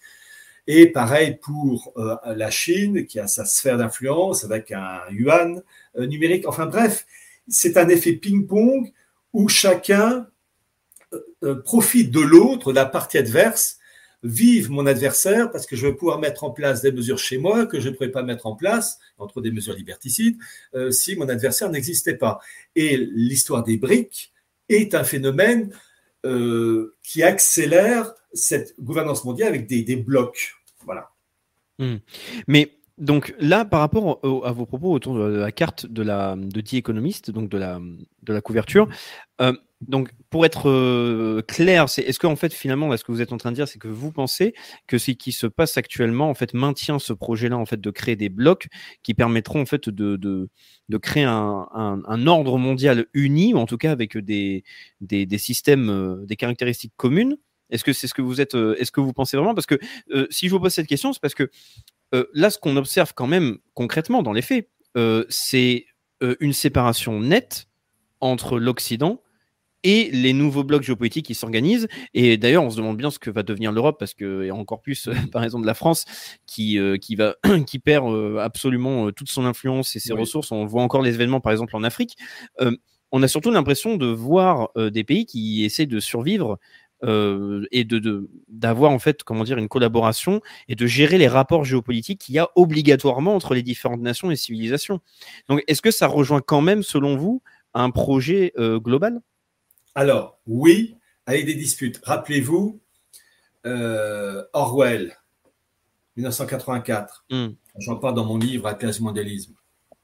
Vous avez Océania, Eurasia, Estasia. Ces blocs se tirent dans les pattes il y a une tension permanente, mais cette tension est utile pour chacun de ces blocs pour justifier la, mise en place de mesures qui ne pourraient pas être instaurées s'il n'y avait pas le gros méchant en face. Et tout hmm. ça constitue une structure. Mais, on est sur Terre. Ce que je vous explique, ce que je vous présente, c'est la théorie. C'est-à-dire que théoriquement, il doit y avoir des blocs, Union eurasienne supranationale, Union européenne supranationale, etc. Mais des blocs qui doivent théoriquement, si le projet réussit, dans 50 ans, 80 ans, 100 ans, je ne sais pas, fondre, se, euh, j'allais dire, se, dissoudre pour former un monde unifié, une région monde. Et en fait, c'est tout le programme qu'on retrouve dans euh, les propos, les écrits du révolutionnaire Klotz, où il parle non pas de gouvernance mondiale, mais de république universelle, il parle euh, de la nation unique, et dans le texte d'origine, écrit en lettres euh, nation unique, c'est-à-dire toutes les populations de la Terre mélangées, et nation unique écrit en lettres capitales. Donc en fait, on est dans une transition où, si je puis utiliser, si je puis me permettre cette comparaison, c'est ce passage de la chenille au papillon. Vous avez dans le cocon, c'est ce qu'un jour un biologiste m'avait expliqué, euh, lorsque on ouvre le, cocon, on ne peut pas voir que c'est une chenille, on ne peut pas voir que c'est un papillon, et pourtant il y a tous les éléments propres à l'espèce. Et il, m'avait expliqué que on, assiste à un apparent désordre cellulaire, sorte de climax, sorte de, violence. Et cette violence permet de, de passer d'un monde ancien la chenille, à mon nouveau, le papillon. Et eh bien là, on est dans cette période de bascule, de désordre, de désordre pour théoriquement aboutir à des blocs. Alors, j'ai bien théoriquement parce qu'on est sur Terre et que le principe peut dérailler et aboutir à une troisième guerre mondiale. Et j'avoue que j'aurais plutôt tendance à croire à cette, euh, à cette euh, tendance. Bon, hmm. mais théoriquement, c'est ça. Et la finalité de la finalité pour les partisans de ces blocs, ça sera ensuite de les fondre entre eux, enfin, ces, blocs seront fondus pour aboutir à une, humanité mélangée, mais surtout avec une super élite. Pensez euh, au film euh, de, de science-fiction, vous avez toujours une élite super riche et puis une masse pauvre, mélangée, quand je dis pauvre, même plus que ça, fois affamée, bigarrée, et vous n'avez plus de nationalité, vous n'avez plus rien, et avec euh, une violence extrême. Et ça, c'est la finalité. Et Mm. je m'y oppose euh, complètement. Mais- Avec un fond de spiritualité, on en parlera avec les Lubavitch. euh, si Mm. Et- vous voulez. Oui, bien sûr, mais juste après, j'aimerais bien qu'on en parle. Euh, Et là, justement, avec ce que vous venez de dire, c'est intéressant parce que le, fait que ça puisse se dissoudre et qu'à la fin, euh, il puisse y avoir une sorte d'unification, euh, euh, comment pensez-vous que ça pourrait venir à ce stade-là, étant donné qu'on observe dans le bloc qui s'oppose à l'Occident, justement, ce fameux monde multipolaire où chaque groupe appartenant, chaque membre de ce groupe-là, ben, possède en fait une identité qui leur est propre, qui est assumée, et qui montre d'ailleurs qu'ils font euh, leurs différents euh, actions ou projets, même économiques, euh, on va dire un peu à leur sauce, excusez-moi du terme, mais c'est-à-dire avec le rouble numérique, le yuan numérique, euh, c'est-à-dire qu'il n'y a pas comme en Occident, en, tout cas, ce n'est pas ce que moi j'ai pu voir, mais peut-être que je me trompe, comme on peut voir en Occident, justement, des sortes d'opérations de guerre culturelle pour justement tenter de détruire une nation et justement de détruire son identité. Là, on- là il semblerait que les blocs qui se créent puissent permettre justement à avoir ces, ces blocs, à garder cette identité-là. Comment pouvez-vous voir en fait cette dissolution qui puisse venir après? Alors, en fait, effectivement, on assiste à une disparité. Bon, déjà, l'Occident, euh, pourri par les idées de wokisme, LGBT et compagnie, et on observe des oppositions. Alors, c'est peut-être la, la partie la plus dure à expliquer. Mm. Euh, en fait, euh, nous avons, dans le cadre du monde euh, russe, des principes, euh, comment dire, qui sont respectables. Et je l'écris d'ailleurs dans mon livre. Quand Poutine euh, condamne tout ce qui est wokisme, etc., il a évidemment entièrement raison. Mais c'est ça que j'explique et qui n'est pas évident parce qu'après vous pouvez être taxé euh, de, mots méchants et surtout euh, qui n'ont pas de sens parce que quelquefois il faut décrire la situation et quand c'est un chat c'est un chat et puis bah, quand ce sont les Lubavitch ce sont les Lubavitch. En fait, Poutine a fait un tri. C'est ce que j'explique à la fin des années 90 quand il était Premier ministre. Vous avez eu dans la pagaille de la Russie de d'Eltsine, euh, appauvrie, euh, vous avez eu, vous aviez plus, plus exactement à cette époque deux factions, le Congrès juif russe et les Lubavitch. Et ce Congrès juif russe, c'est, enfin, émettait des, des, mesures, enfin, des, euh, avait des, tenait des propos euh, désobligeants à l'égard de la politique russe, en particulier en Tchétchénie. Et Poutine s'est rallié au monde Lubavitch. C'est lui qui a mis en place la Fédération des comités juifs de Russie, Lubavitch, Mm. et qui a fait de Alors, qui sont les Lubavitch? Est-ce que vous pouvez faire une petite présentation? Parce qu'à mon avis, beaucoup de gens ne connaissent que de nom et n'ont aucune idée de ce que ça représente. Alors, les Lubavitch, c'est la branche classique traditionnelle du monde juif. Il faut surtout pas voir le monde juif comme un monde euh, unifié. Il y a des factions libérales, certaines sont athées, certaines, il y a une faction qui est sioniste, il y a une faction anti-juive qui est anti-sioniste, les Haredim, je crois. Euh, vous avez une faction juive libérale-libertaire, c'est le cas de Zelensky, euh, donc euh, à la tête de l'Ukraine, et puis vous avez les Lubavitch, eux qui sont ce que j'appelle les cathotradis du monde, du monde juif, c'est-à-dire il ne faut pas leur parler du wokisme, etc. Et donc, sur ce point-là, on peut les rejoindre, en tout cas personnellement, comprendre tout ce qui est rejet de- de- des valeurs classiques. Et en fait, la puissance Lubavitch, c'est ça que j'ai expliqué, est telle qu'en fait, c'est elle qui irrigue la morale et les principes de la politique poutinienne, euh, dans un sens qu'il veut une Union eurasienne supranationale, avec une diversité, euh, comment dire, une reconnaissance de toutes les religions sur la base de la tradition primordiale. C'est la tradition primordiale qui consiste à dire, et euh, c'est en fait un phénomène ancien de la mystique russe, enfin du monde occultiste russe, qui consiste à dire que euh, il y a un fond commun à toutes les religions, mais qu'elles ne diffèrent que par la forme. Chrétiens, bouddhistes, tibétains, shintoïstes, enfin tout ce que vous voulez.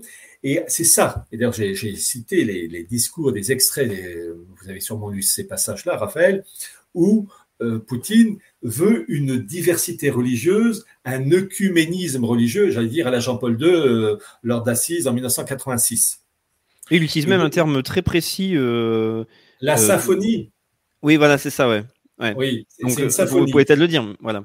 Voilà, c'est, exactement ça. Alors, après, vous allez avoir deux branches. Vous avez ceux qui vont accepter cette diversité religieuse où le vrai le faux se mélangent et certains vont dire je m'en fous. Et puis il y a ceux qui vont défendre la valeur des valeurs bouddhistes et qui vont pas accepter que la vérité bouddhiste soit mélangée à l'erreur musulmane, chrétienne, euh, tout ce que est. Ceux qui disent euh, la valeur, les valeurs, la seule vérité, c'est le christianisme, et je veux pas que l'erreur musulmane, bouddhiste euh, entache cette vérité chrétienne. Et puis ceux qui défendent la vérité musulmane diront je ne veux pas que l'unique religion, la vraie, la bonne, l'islam, soit entachée et mélangée aux erreurs chrétiennes, talmudiques, etc., etc. Donc vous voyez, euh, là aussi, euh, Poutine est obligé de jongler avec différents paramètres. Il est vrai que euh, la Russie, immense pays, c'est un, pays multiconfessionnel et multiethnique. Donc il est obligé, et c'est normal en tant que chef d'État, de composer. Mais là, on peut quand même s'étonner, et vous avez les annexes en couleur dans mon livre des permanences, c'est que il y a un constat que, que j'ai relevé, c'est que tous ces chefs d'État, que ce soit Poutine, Trump ou les papes conciliaires à la Jean-Paul II ou à la Bergoglio, ils font toujours un pèlerinage devant le mur des lamentations. Et par exemple, j'ai mis dans mon livre les photos de Poutine, euh, qui pas euh, vissé sur la tête, où il prie devant le mur des lamentations avec entre les, rabbins euh, Lubavitch comme Béré Lazare et Boroda. Boroda, c'est le rabbin Boroda joue un très grand rôle. Il est à la tête du Jewish Business Club, c'est la branche économique du monde Lubavitch qui, joue un rôle clé. Bon, est-ce que je peux juste vous poser une question? Parce que je ah, pense que c'est important parce que là ça risque de justement ce genre de propos là risque de d'exciter plein de personnes en bien ou en mal par rapport. Ah, c'est factuel. Ce que je dis c'est factuel. Oui, hein. absolument, absolument. J'ai rien dit. voilà, j'essaie d'être factuel. Absolument. Et c'est vrai qu'on voit euh, énormément de, de, personnalités politiques justement faire euh, ce pèlerinage-là, comme d'autres. Mais la question que je voudrais vous poser, c'est par rapport au personnage de Poutine, vu que là on parle de la Russie. Selon vous, euh, est-ce que Poutine, par exemple, est censé être quelqu'un de très religieux? Parce que là, le, le fond de l'histoire, vu que quand on a parlé au début de l'entretien justement de, de, la mystique, de spiritualité, et qu'en fait, euh, on parle quand même donc d'une pratique religieuse, c'est est-ce que Poutine est quelqu'un qui est censé être croyant, très pratiquant, et qui donc par cette action euh, doit être considéré comme quelqu'un qui trahit sa croyance, ou alors c'est quelqu'un qui a une, une sorte de, de, de, culture religieuse de par euh, la présence euh, orthodoxe très enfin, manifeste en, en, Russie, mais qui est un homme politique et, et, qui donc essaye justement de gérer toutes les communautés en montrant des signes de respect ou de diplomatie envers toutes les communautés. Alors, comme je vous l'ai dit, Poutine, en tant que chef d'État, est obligé de traiter hmm. euh, toutes les confessions religieuses de son pays. Et c'est normal, on se doit d'être respectueux des religions. Euh, voilà, bon, ça n'a rien à dire. Et c'est le rôle d'un chef d'État. Là où on peut être étonné, c'est que lorsqu'il dit, par exemple, euh, c'est dans le livre, que Rosh Hashanah, donc qui est le nouvel an juif, est le fondement de toutes les religions du monde. Et en tant que chrétien orthodoxe, ben, il ne devrait pas dire ça, puisque dans l'orthodoxie, euh, le Christ, fils de Dieu incarné, euh, est l'unique vérité. Donc, ce sont des propos, lui, le chrétien orthodoxe, qui est officiellement Poutine, qui heurtent, qui sont en contradiction avec euh, ce qu'il dit, Rosh Hashanah, fondement de toutes les religions du monde. Voilà. Euh, et quand il dit, par exemple, lorsqu'il était dans le monde des lamentations, il y avait un Israélien d'origine russe qui s'adresse donc dans sa langue et qui lui demande de, prier pour la reconstruction du temple. Et ben, Poutine confirme qu'il a prié pour la reconstruction du temple. Euh, comme Trump d'ailleurs. Et, quand même, je me dis que les musulmans, parce que c'est là où se trouve la mosquée Al-Aqsa, peut-être les musulmans ne euh, seraient pas ravis euh, de voir le temple reconstruit à la place de la mosquée Al-Aqsa avec le soutien de Poutine et de Trump. Vous voyez, vraiment, je ne fais que qu'exposer des choses.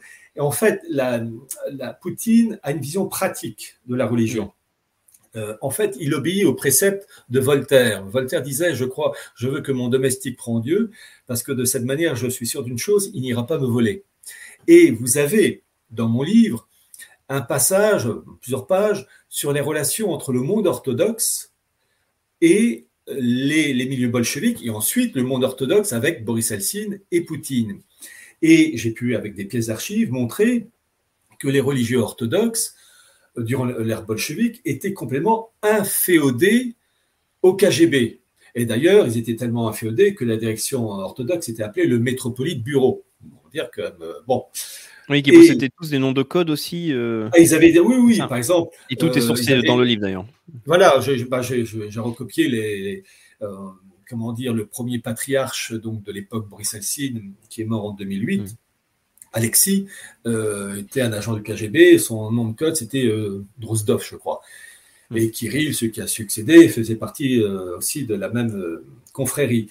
Mais, et c'est ça que j'explique, vous avez eu à l'époque bolchevique une faction du monde orthodoxe qui a refusé de se rallier aux communistes, enfin bolcheviques, et qui s'est, qui s'est exilé, qui s'est appelé l'Église euh, orthodoxe russe hors frontières, et qui était véritablement un caillou dans la chaussure, dans ce sens que ces orthodoxes russes, qui ne voulaient pas subir le joug communiste, balançaient des informations très, très, très dérangeantes sur euh, les dirigeants, les patriarches russes, pactisant avec les bolcheviks. Et puis quand l'Union soviétique s'est cassée la figure, eh bien l'Église orthodoxe russe hors frontières a continué à souligner le caractère peu spirituel et très matériel euh, des dirigeants orthodoxes, euh, avec le pouvoir d'abord euh, et ensuite avec Poutine. Et donc Poutine a tout fait pour éteindre ces voix dissonantes. Et il a réussi en 2007 ou 2008, je crois que c'est 2008, il a réussi à réintégrer au sein des élites orthodoxes officielles l'Église orthodoxe russe hors frontières. Mis à part quelques-uns euh, avoir refusé, qui ont refusé de réintégrer, la majorité de cette Église orthodoxe russe hors frontières a donc été littéralement absorbée. Donc, euh, Poutine a réussi à éteindre je veux dire, euh, tout, tout message désobligeant euh, sur le caractère euh, très curieux de l'élite orthodoxe russe qui présente tous les apparences de la tradition, de l'encens, des très beaux chants, oui, mais il n'y a pas eu Nuremberg de l'Église orthodoxe. Hein. Hmm. Jamais oublié ça. Hmm. D'accord. et je, juste pour conclure cette petite parenthèse, quand vous avez parlé donc d'Israël et par exemple du pèlerinage, donc, que répondre? Parce que donc là, c'est une question aussi que je vois énormément dans le chat, donc c'est pour ça que je me permets de la, de la poser. C'est ben, euh, comment interprétez-vous, par contre, le fait que même si, par exemple, donc Poutine euh, peut avoir ce genre de relation avec, donc là, vu qu'on parle d'Israël, je pense qu'on peut parler donc euh, d'un groupe sioniste. Mais quand on voit les actions politiques de la Russie, que ce soit avec la Syrie ou même l'Ukraine elle-même, quand on sait les propos de Zelensky, les appels aussi euh, du régime Azov euh, d'Israël de, les aider, etc. On voit qu'en fait, ça, peut créer des problématiques justement pour Israël. Euh, est-ce que finalement, on peut pas dire que même Poutine, en agissant, il est contre, en tout cas, le projet sioniste qui radical, mais en même temps, il fait de la diplomatie dans ses propos? Comment est-ce que qu'est-ce que vous pouvez répondre à ça? Alors, il y a une chose, c'est que il y a vous m'obligez, Raphaël, à, aborder un sujet. Je vais devoir, euh, vraiment, les personnes qui écoutent, euh, j'essaye de dire les choses les plus factuelles possibles. Euh, la, guerre qui a éclaté entre la Russie et l'Ukraine depuis donc, février 2022, en fait, elle était déjà en sourdine avec les accords de Minsk qui n'étaient pas respectés. Euh, donc de la partie orientale de l'Ukraine, le Donbass, largement russophone, et euh, leurs droits à ces populations russophones étaient bafoués par, Kiev. Et Poutine a essayé ben, d'arranger la situation, et il faut le dire, dans cette histoire, euh, Kiev, mais sans oublier les Allemands, les Français, enfin Angela Merkel et avant c'était François Hollande et ensuite Macron, mais à l'époque n'ont rien fait. Et vous savez que Merkel, comme François Hollande, ont reconnu l'année dernière, euh, ça a été dans la presse, euh, qu'en fait les accords de Minsk n'étaient là que pour gagner du temps, pour permettre à l'Ukraine, en gros, euh, de se fortifier économiquement et puis surtout militairement. Donc en fait, il faut, je le reconnais volontiers, Poutine a été grugé dans cette histoire. en fait, il, voulait un accord, c'est la partie occidentale qui ne voulait pas, qui, qui l'a trompé. Mais il y a aussi, outre les rivalités d'ordre financier, économique énergétique, ça va de soi, des rivalités entre des factions. Alors c'est ça qui étonne et qui surprend, et c'est pourquoi je, tiens à rassurer les personnes qui, nous écoutent, euh, c'est que mon objectif, c'est de, comment dire, de présenter, de décrire une situation. Et j'ai eu l'occasion de dire très souvent et de l'écrire qu'en fait, il y avait une bagarre entre deux factions, et vous allez voir ensuite, euh, je parlerai aussi de la Syrie, mais je suis obligé de commencer par un bout, euh, où euh, j'ai expliqué qu'en fait, il y avait une bagarre entre une faction juive ralliés à Poutine, et Lubavitch, face à une autre faction juive libérale-libertaire autour de Zelensky, avec en arrière-fond le soutien du monde occidental. Et certains peuvent être choqués et dire, mais ce sont des propos inadmissibles.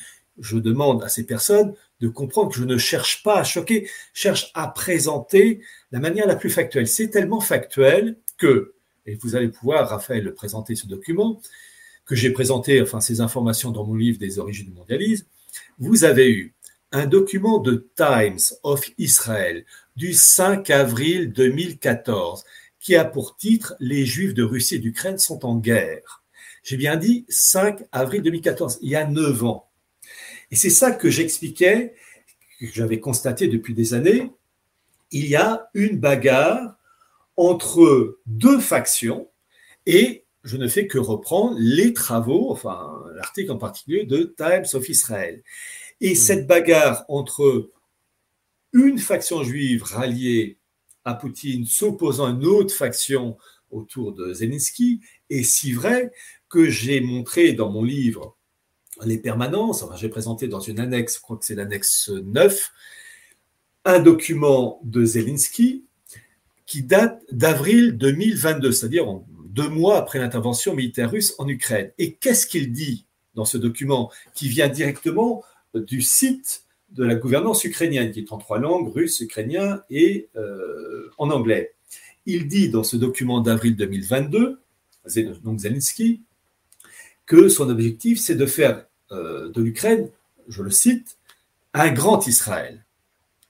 Et là, on peut sursauter, se dire, mais pourquoi il dit un grand Israël? Pourquoi il ne dit pas faire de l'Ukraine une grande Colombie, un, un grand Madagascar, euh, un grand Vietnam? Pourquoi il utilise cette comparaison avec l'État d'Israël? Donc, vraiment, il faut déjà présenter, ce n'est pas l'effet du hasard. Alors, il y a différentes raisons, raisons historiques.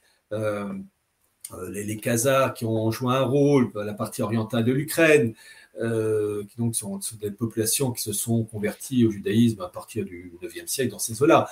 Euh, donc il y a des raisons d'ordre spirituel, mais des raisons d'ordre politique, financière, stratégique, en sachant que vous avez aussi la mer Noire. La mer Noire, c'est un carrefour, un véritable carrefour entre le monde russe, l'Europe, la Turquie, avec en arrière-fond les pays du Proche-Orient. Et donc, vous avez dans ces milieux-là des bagarres, des oppositions multiples, tout ce, euh, télescope. Et euh, je, citais je, citais l'exemple que vous avez parmi les différentes factions du monde juif, une faction qui est sioniste, mais vous avez aussi des, juifs anti-sionistes, les Haredim et qui refuse donc, parce que dans ces milieux-là, euh, il est dit que la création de, l'État d'Israël, Eretz Israël, ne peut être qu'une création euh, d'essence divine, que les hommes n'ont pas à intervenir. Et mm. d'ailleurs, c'est si vrai. Euh, je rappelle que j'ai écrit un livre, Sionisme et mondialisme, aux éditions Nouvelle Terre, où j'ai présenté dans une première partie une sorte de synthèse des carnets complets de Herzl. Et lorsque vous avez eu le premier congrès sioniste en 1897 en Suisse à Bâle, en fait, à l'origine, ce congrès aurait dû se, produire à Munich. Mais les autorités rabbiniques euh, de Munich et de, Bavière étaient scandalisées à l'idée qu'un Herzl, lui et ses collaborateurs, euh, cherchent à promouvoir la création de l'État d'Israël. Ces autorités rabbiniques disaient qu'il n'y avait que Dieu pour établir euh, l'État d'Israël. Donc bien comprendre qu'il y a des rivalités et le coup de la Syrie, où, euh, comment il s'appelle, Poutine est intervenu, en particulier, euh, c'est lui qui a sauvé la peau d'Assad, hein, pas de problème, c'est qu'en fait, bon, le, monde anglo-saxon voulait contrôler, d'abord, il voulait décomposer les pays musulmans. J'ai présenté dans la classe du mondialisme des cartes du monde musulman fragmentées en fonction de critères ethniques et, religieux. Euh, et c'est absolument honteux parce que c'est promouvoir cette politique-là, c'est euh, créer euh, des, malheurs et des malheurs, bah, on, voit ce qui se passe. Et donc, euh, à cela s'ajoutait le fait qu'ils voulaient, les anglo-saxons, contrôler tout ce qui est oléoduc et gazoduc du Proche-Orient, le tout rallié, tout, ça relié à l'Europe. et Poutine s'est opposé à ça, et en particulier, il y a dans certains milieux cette idée d'un grand Israël allant des rives du Nil à l'Euphrate vous retrouvez ça d'ailleurs dans les propos, dans les carnets complets de Theodor Herzl. Hein, je, je raconte tout ça. Alors, il y a ceux qui veulent la chose, ceux qui ne veulent pas. Vous avez les courants spirituels, d'autres, vous avez des courants laïques. En tout cas, une chose est sûre, l'intervention euh, de Poutine en 2015, en septembre 2015, euh, en, en- en Syrie, a bloqué le processus, en tout, en tout cas d'effondrement de l'État syrien. Ce sont des bagarres. Ce sont des bagarres. Et donc, il faut jongler en permanence sur des critères à la fois politiques, stratégiques, éner- énergétiques, financiers, sans oublier la numérisation. Et qui dit numérisation est spirituelle. Et quand, je dis numérisation, ça sous-tend la fin du dollar, parce qu'en fait, le fond de l'histoire, c'est ça. C'est une dédollarisation, vitesse grand V. L'Ukraine, la bagarre en Ukraine, c'est une bagarre qui, euh, en arrière-fond, c'est le dollar. Et euh, tout ce qui se met en place actuellement avec les BRICS et la, fameuse réunion des BRICS du 24 au 26 août à Johannesburg, c'est une politique d'accélération aux dépens du, dollar et peut-être on pourra en parler un peu. Ben oui, on pourra en parler un peu, mais là justement c'était un point euh, intéressant parce que ça fait partie donc euh, de ce qu'il y a dans votre livre. Donc là je vous ai posé des questions, pas pour vous bousculer, mais justement ce sont des questions à mon avis que beaucoup de vos lecteurs euh, aimeraient vous poser. Donc c'est pour ça que j'en Oui. profite. Euh, donc c'est ça qui est intéressant, c'est que on voit qu'il y a donc évidemment donc des factions, c'est-à-dire qu'il faut jamais être manichéen. Et aussi d'ailleurs il faut bien se dire que quand on va parler de Poutine, euh, Poutine, ça veut rien dire. Poutine, c'est pas la personne qui réalise euh, euh, véritablement, matériellement, toutes les actions en Russie. C'est c'est une personnalité politique et donc il faut bien se dire qu'il y a des réseaux derrière qui peuvent agir et certains réseaux peuvent avoir des, des idéologies ou même des spiritualités similaires, mais peuvent du coup être quand même en rivalité. Et par exemple, il y a un passage. Parce que j'aimerais bien qu'on puisse quand même euh, euh, conclure un peu au moins sur la partie des oligarques pour montrer justement, parce que ça c'est je pense, une des problématiques qu'il peut y avoir chez les personnes qui sont totalement pro-russes et qui sont aussi pro-russes, on va être très honnête, c'est-à-dire qu'ils peuvent être pro-russes parce qu'ils ils ont un tel dégoût justifié de l'Occident, mais aussi ça peut être même un antisémitisme tellement, euh, tellement euh, développé et une haine en fait juste plutôt on va dire de- du modèle euh, protestant anglo-saxon et justement du monde de l'argent, de l'usure, etc., ce qui peut se justifier aussi, qui vont en venir en fait à se dire que la Russie ce serait le, le paradis justement parce qu'on entend les propos de Poutine, on voit ses actions, on voit en plus avec Zelensky ce qui représente le milliardaire qui a créé euh, Zelensky, qui est Komolowski, euh, etc. Donc quand on voit tout ça, on pourrait se dire, mais c'est-à-dire que la Russie, c'est une terre sainte et une terre pure. Encore une fois, ça ne veut pas dire qu'il faut se dire que c'est l'enfer sur terre, mais dans votre livre, euh, vous parlez justement de personnalités très importantes qui sont justement dans la société russe et qui, ont de l'influence et qui font partie d'un certain groupe. Est-ce que vous pouvez en parler un peu? Excusez-moi, j'étais un peu long. Ah non, mais allez-y, allez-y. Alors, euh, je vais commencer par un, euh, pour répondre à vos questions et remarques, je vais commencer par un élément. Euh, je disais tout à l'heure que Poutine, en fait, était lié, avait été lié au début au monde euro-atlantique, mais qui s'en est désen- désengagé parce qu'il ne s'entendait pas avec eux pour, en gros, le partage du gâteau, pour faire court, hein, l'architecture et puis la spiritualité qui hérite tout ça. Bon. Euh, alors, parmi ces oligarques, il y a un personnage qui est peu connu, mais qui est très important, qui s'appelle euh, Hermann Greff. C'est lui qui est le patron de la Sherbank. Et ce Hermann Greff, oligarque, est à la tête de l'intelligence artificielle, promue par Poutine. Hmm.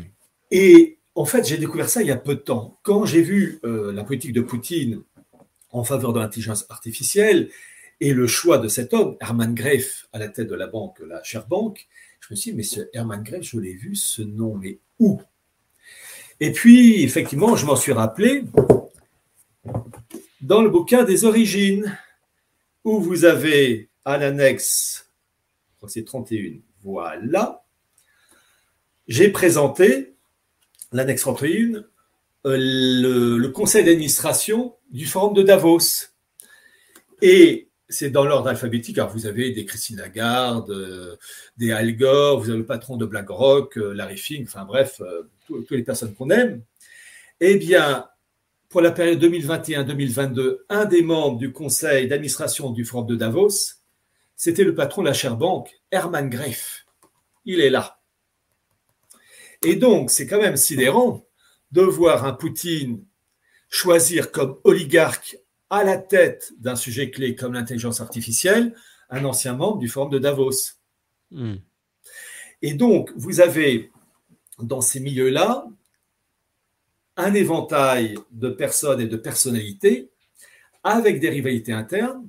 Poutine est en train de jongler avec ces, ces courants. Il quand même, il s'appuie quand même sur un courant puissant qui est le monde euh, Lubavitch. Ça, euh, je ne peux pas trop en parler parce que ce serait trop long et puis on, on, on va pas faire trois heures, mon cher Raphaël. Mais euh, quand même, euh, j'explique la puissance de ce milieu Lubavitch qui, en raison de son poids économique et de son alliance avec l'appareil politique et spirituel, parce que euh, vous avez euh, des représentants du monde orthodoxe euh, comme Malofeyev, euh, le patron de Sargrad, qui travaille main dans la main avec les Lubavitch. Alors, petite information, le, Malofeyev, qui travaille avec Poutine aussi, qui est représentant de Tsargrad et qui est royaliste, enfin qui présente une version classique. Euh, toujours intéressant de voir que euh, son entreprise, entre autres euh, Marshall Capital Partners, euh, est enregistrée dans, une, dans un paradis fiscal anglo-saxon, les îles Vierges britanniques, où la monnaie d'usage est le dollar.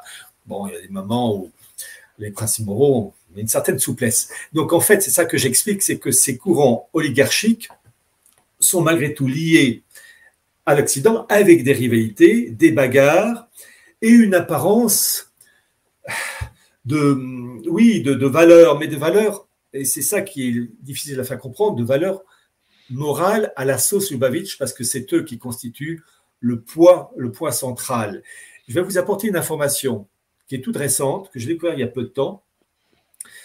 Je parle dans mon livre, euh, Les permanences, de l'importance euh, au XVIIIe siècle, XIXe siècle, euh, de l'ordre de Malte, qui en fait, qui existe toujours et qui est une œuvre, enfin un institut de bienfaisance, mais vous savez, bon, il y a toujours la façade d'honorabilité, mais en fait, c'est complètement maçonnisé à mort. Bon, eh bien, il faut savoir que vous avez eu en 2012 à Moscou, à l'ambassade d'Italie de Moscou, l'ambassadeur Zanardi Lardi avec le grand patron de l'ordre de Malte, qui s'appelait à l'époque Matthew Festing, qui ont euh, accordé la plus haute distinction de l'ordre de Malte à un représentant russe en 2012.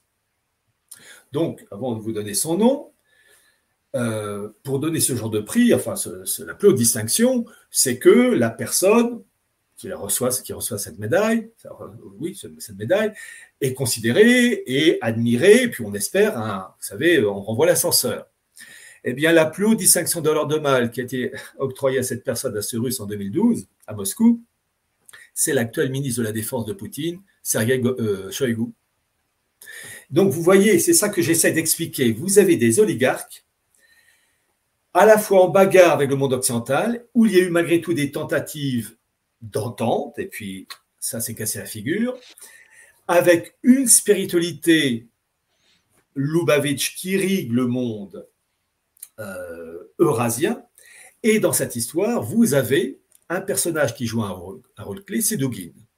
Alors, il ne s'agit pas de le mettre au premier niveau, il ne s'agit pas non plus de le rabaisser, mais dans mon livre Les Permanences, je cite le nom d'un institut mm. où vous avez le comité de rédaction je donne tous les noms. Vous avez Dugin. Oui, pardon. Alors, excusez-moi, juste, mais justement, euh, c'est bien, vu que là on fait quand même un gros, un, gros entretien et qu'on synthétise, qu'on donne des informations, c'est bien de mettre à chaque fois dans le contexte.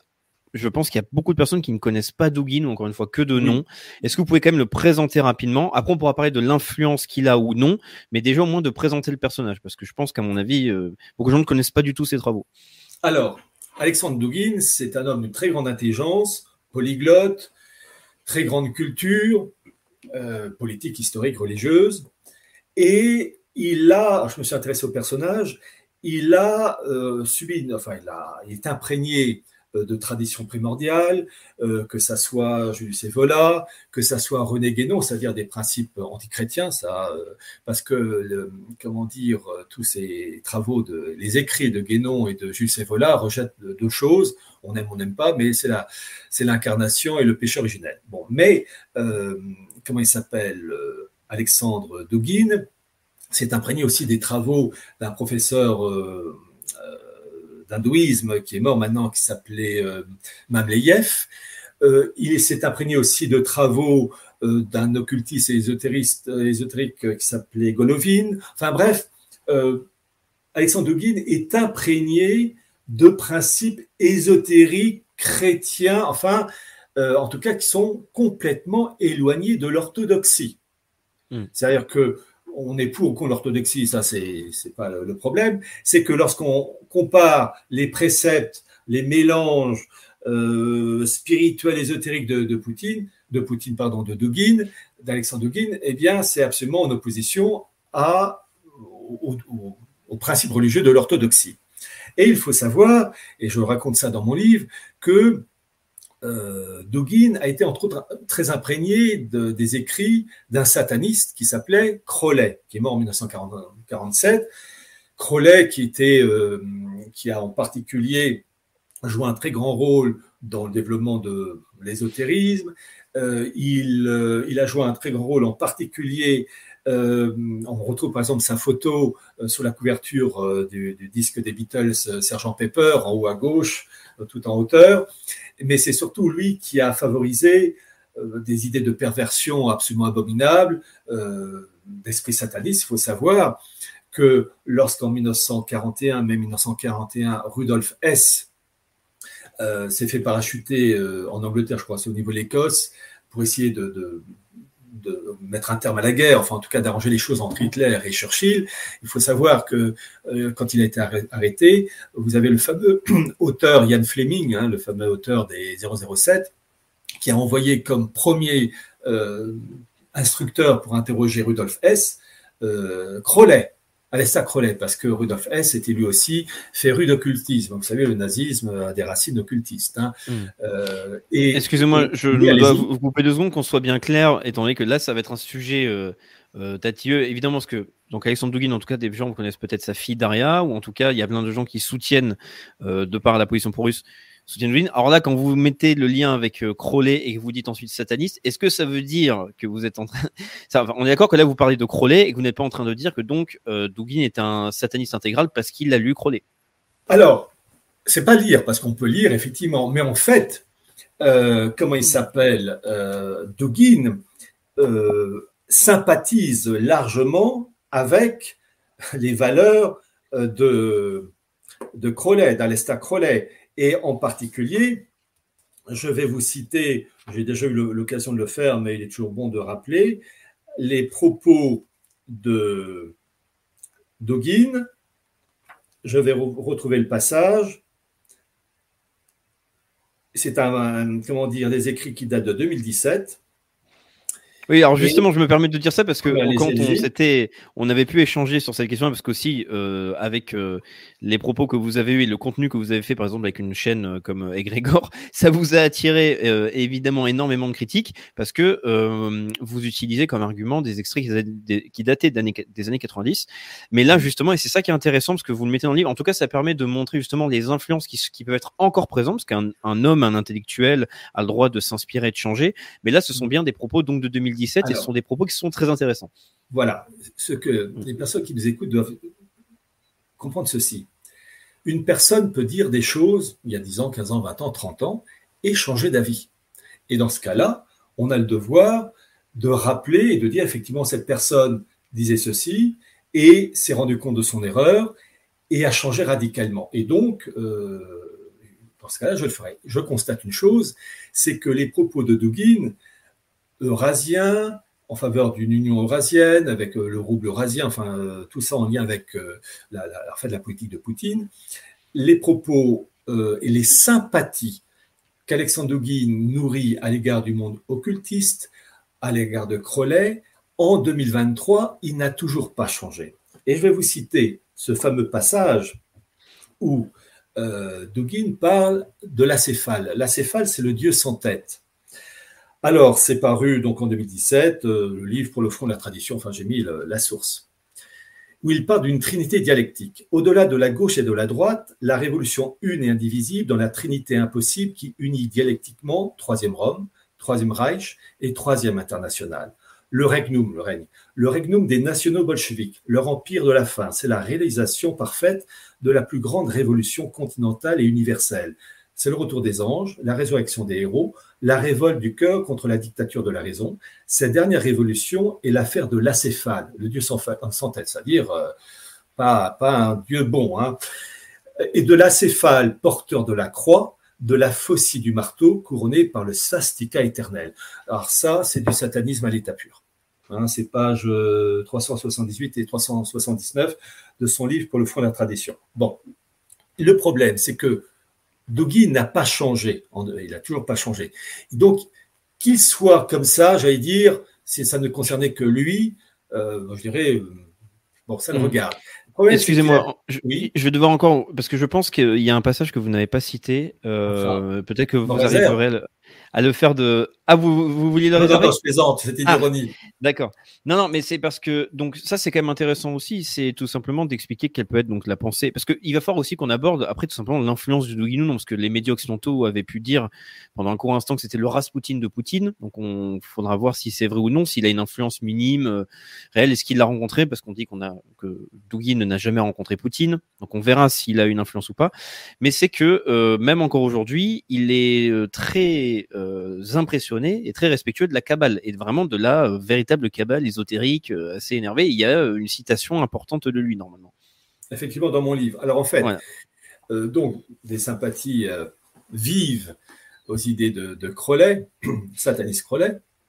Il y a la fameuse cérémonie de 1995 avec les croix tournantes où il récite des œuvres de Crowley d'ailleurs, des croix tournantes dans un climat, enfin, c'est absolument, enfin, euh, malsain.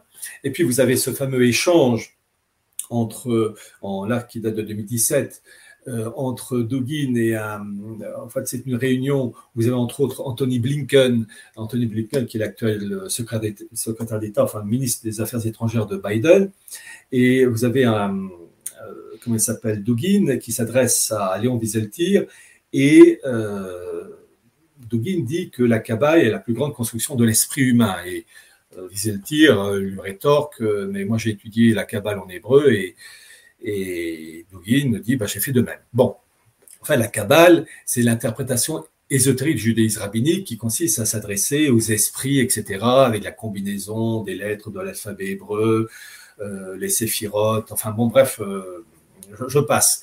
Mais en fait, la Kabbale, dans un esprit orthodoxe, alors il y en a qui sont pour la Kabbale, mais c'est simplement des comparaisons, euh, la Kabbale est absolument en opposition complète avec les principes orthodoxes. L'orthodoxie a toujours condamné ces principes euh, ésotérico-occulto-sataniques, parce que c'est ça le, truc. Et le problème, c'est que euh, n'a pas changé d'avis, et d'ailleurs son parti eurasien euh, est euh, représenté par une étoile à huit branches, qui est le sigil, qui est l'étoile du chaos, qu'on retrouve aussi dans le cultisme. Donc pour vous dire que ce qu'il disait il y a 20 ans, 25 ans, 10 ans, 8 ans, euh, jusqu'à aujourd'hui, il n'a pas varié.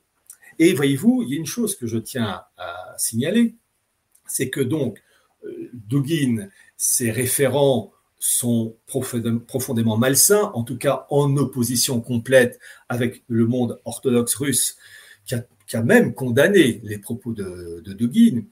Et je tiens à rappeler une chose, c'est que l'organisation Civitas, dirigée par Alain Escada, a condamné avec raison Dugin et Alester Crowley, vraiment comme personnage à fuir, à rejeter et à combattre.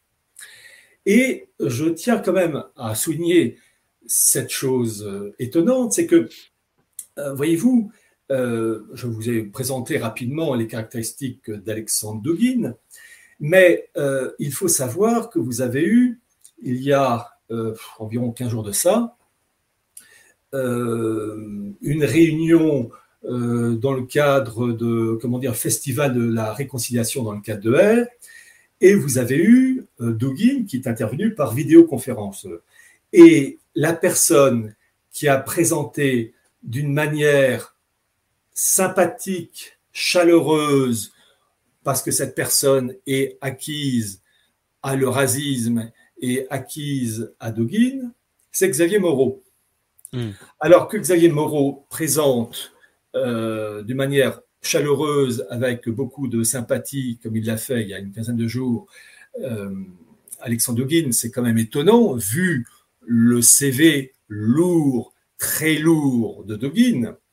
Et on peut quand même s'étonner d'une chose, c'est que Xavier Moreau est membre du conseil scientifique de Civitas, qui condamne radicalement Dugin et ses référents ésotérico-satanistes. Et là, je demanderai quand même à Xavier Moreau de quand même de s'étonner euh, qu'il ne peut pas avoir un pied dans un organisme comme Civitas qui défend avec justesse et condamne avec raison les propos de Dugin et le même Xavier Moreau qui le soutient euh, et qui euh, parle avec chaleur euh, en gros des propos et de la pensée duginienne. Là, il faudra quand même choisir son camp, Xavier Moreau. Hmm. Bon, ça, ça servait de droit de réponse parce que ça a été demandé. on me posait la question sur le chat si vous pouviez répondre aux remarques et aux critiques qu'avait pu faire euh, donc Xavier Moreau sur euh, vos analyses. Mais en tout cas, donc euh, pour Dugin, parce que là, euh, évidemment, il y a plein de gens qui s'excitent euh, sur sur le chat. On est bien d'accord que euh, donc là, pour le satanisme, c'était Crowley. Et en fait, Dugin, ce qui est important de dire, tout simplement, c'est qu'en fait, il n'est pas dans l'orthodoxie. Il a un parcours de punk intellectuel. Il s'est intéressé en fait à l'ésotérisme euh, énormément, à l'occultisme. Et ça en fait une personnalité qu'il faut simplement connaître, mais qui est intéressant à prendre en compte s'il a une influence, justement, parce que le sujet, encore une fois, c'est la Russie. Donc, quelle est son influence, justement, sur euh, bah, le, je sais pas, le, de la Russie, ou en tout cas le, personnage, sinon même de Poutine? Est-ce que vous pouvez en parler un petit peu? Parce que bon, ce serait sinon un peu inutile de parler de Dugin s'il n'a aucune influence. Oui. Bah, vous savez, dans mon livre des permanents, j'ai présenté le programme complet de Poutine. Et j'ai présenté, donc, comme je, que je l'ai expliqué tout à l'heure, supranational, etc., l'organisation Mm. politique, économique, financière. Et j'ai présenté aussi le programme complet d'Alexandre Dugin, que j'ai lu. Et en fait, il y a une adéquation complète entre ces deux, deux, deux programmes, en fait, mise en place d'une union eurasienne avec un rouble eurasien, le tout dans une numérisation, etc. Et le, la seule euh, discordance que j'ai relevée, c'est que vous avez actuellement Poutine qui a noué des liens forts avec la Chine. Eh bien, lorsqu'on lit le programme de Dugin, on constate qu'il euh, y a chez Dugin un rejet de la Chine en raison, la formule, la, la phrase qu'il utilise, en raison des trop, enfin, il rejette la relation entre Russie et Chine en raison des trop grandes contradictions stratégiques. Je crois que c'est sa formule. Mm. C'est le seul point de divergence que j'ai pu relever entre le programme de Dugin avec le programme Izvestia rédigé sous euh, la plume de, de Vladimir Poutine. Mais en dehors de ça, Mais- est-ce que est-ce que est-ce que c'est un lien qu'on peut faire euh, pour dire que euh, par exemple Dugin aurait inspiré euh, Poutine ou est-ce que ce sont simplement deux programmes parce que bah, en tant qu'intellectuel il peut avoir des idées qui peuvent ensuite ressembler à des des travaux ou des discours de personnalités politiques comme Poutine. Euh, alors, quel est a- comment est-ce qu'on pourrait montrer un lien euh, qu'il y a d'influence de Dugin sur ah ouais. la politique je- russe ou en tout cas Poutine Raphaël, je vous l'ai dit il y a quelques minutes, il y a un institut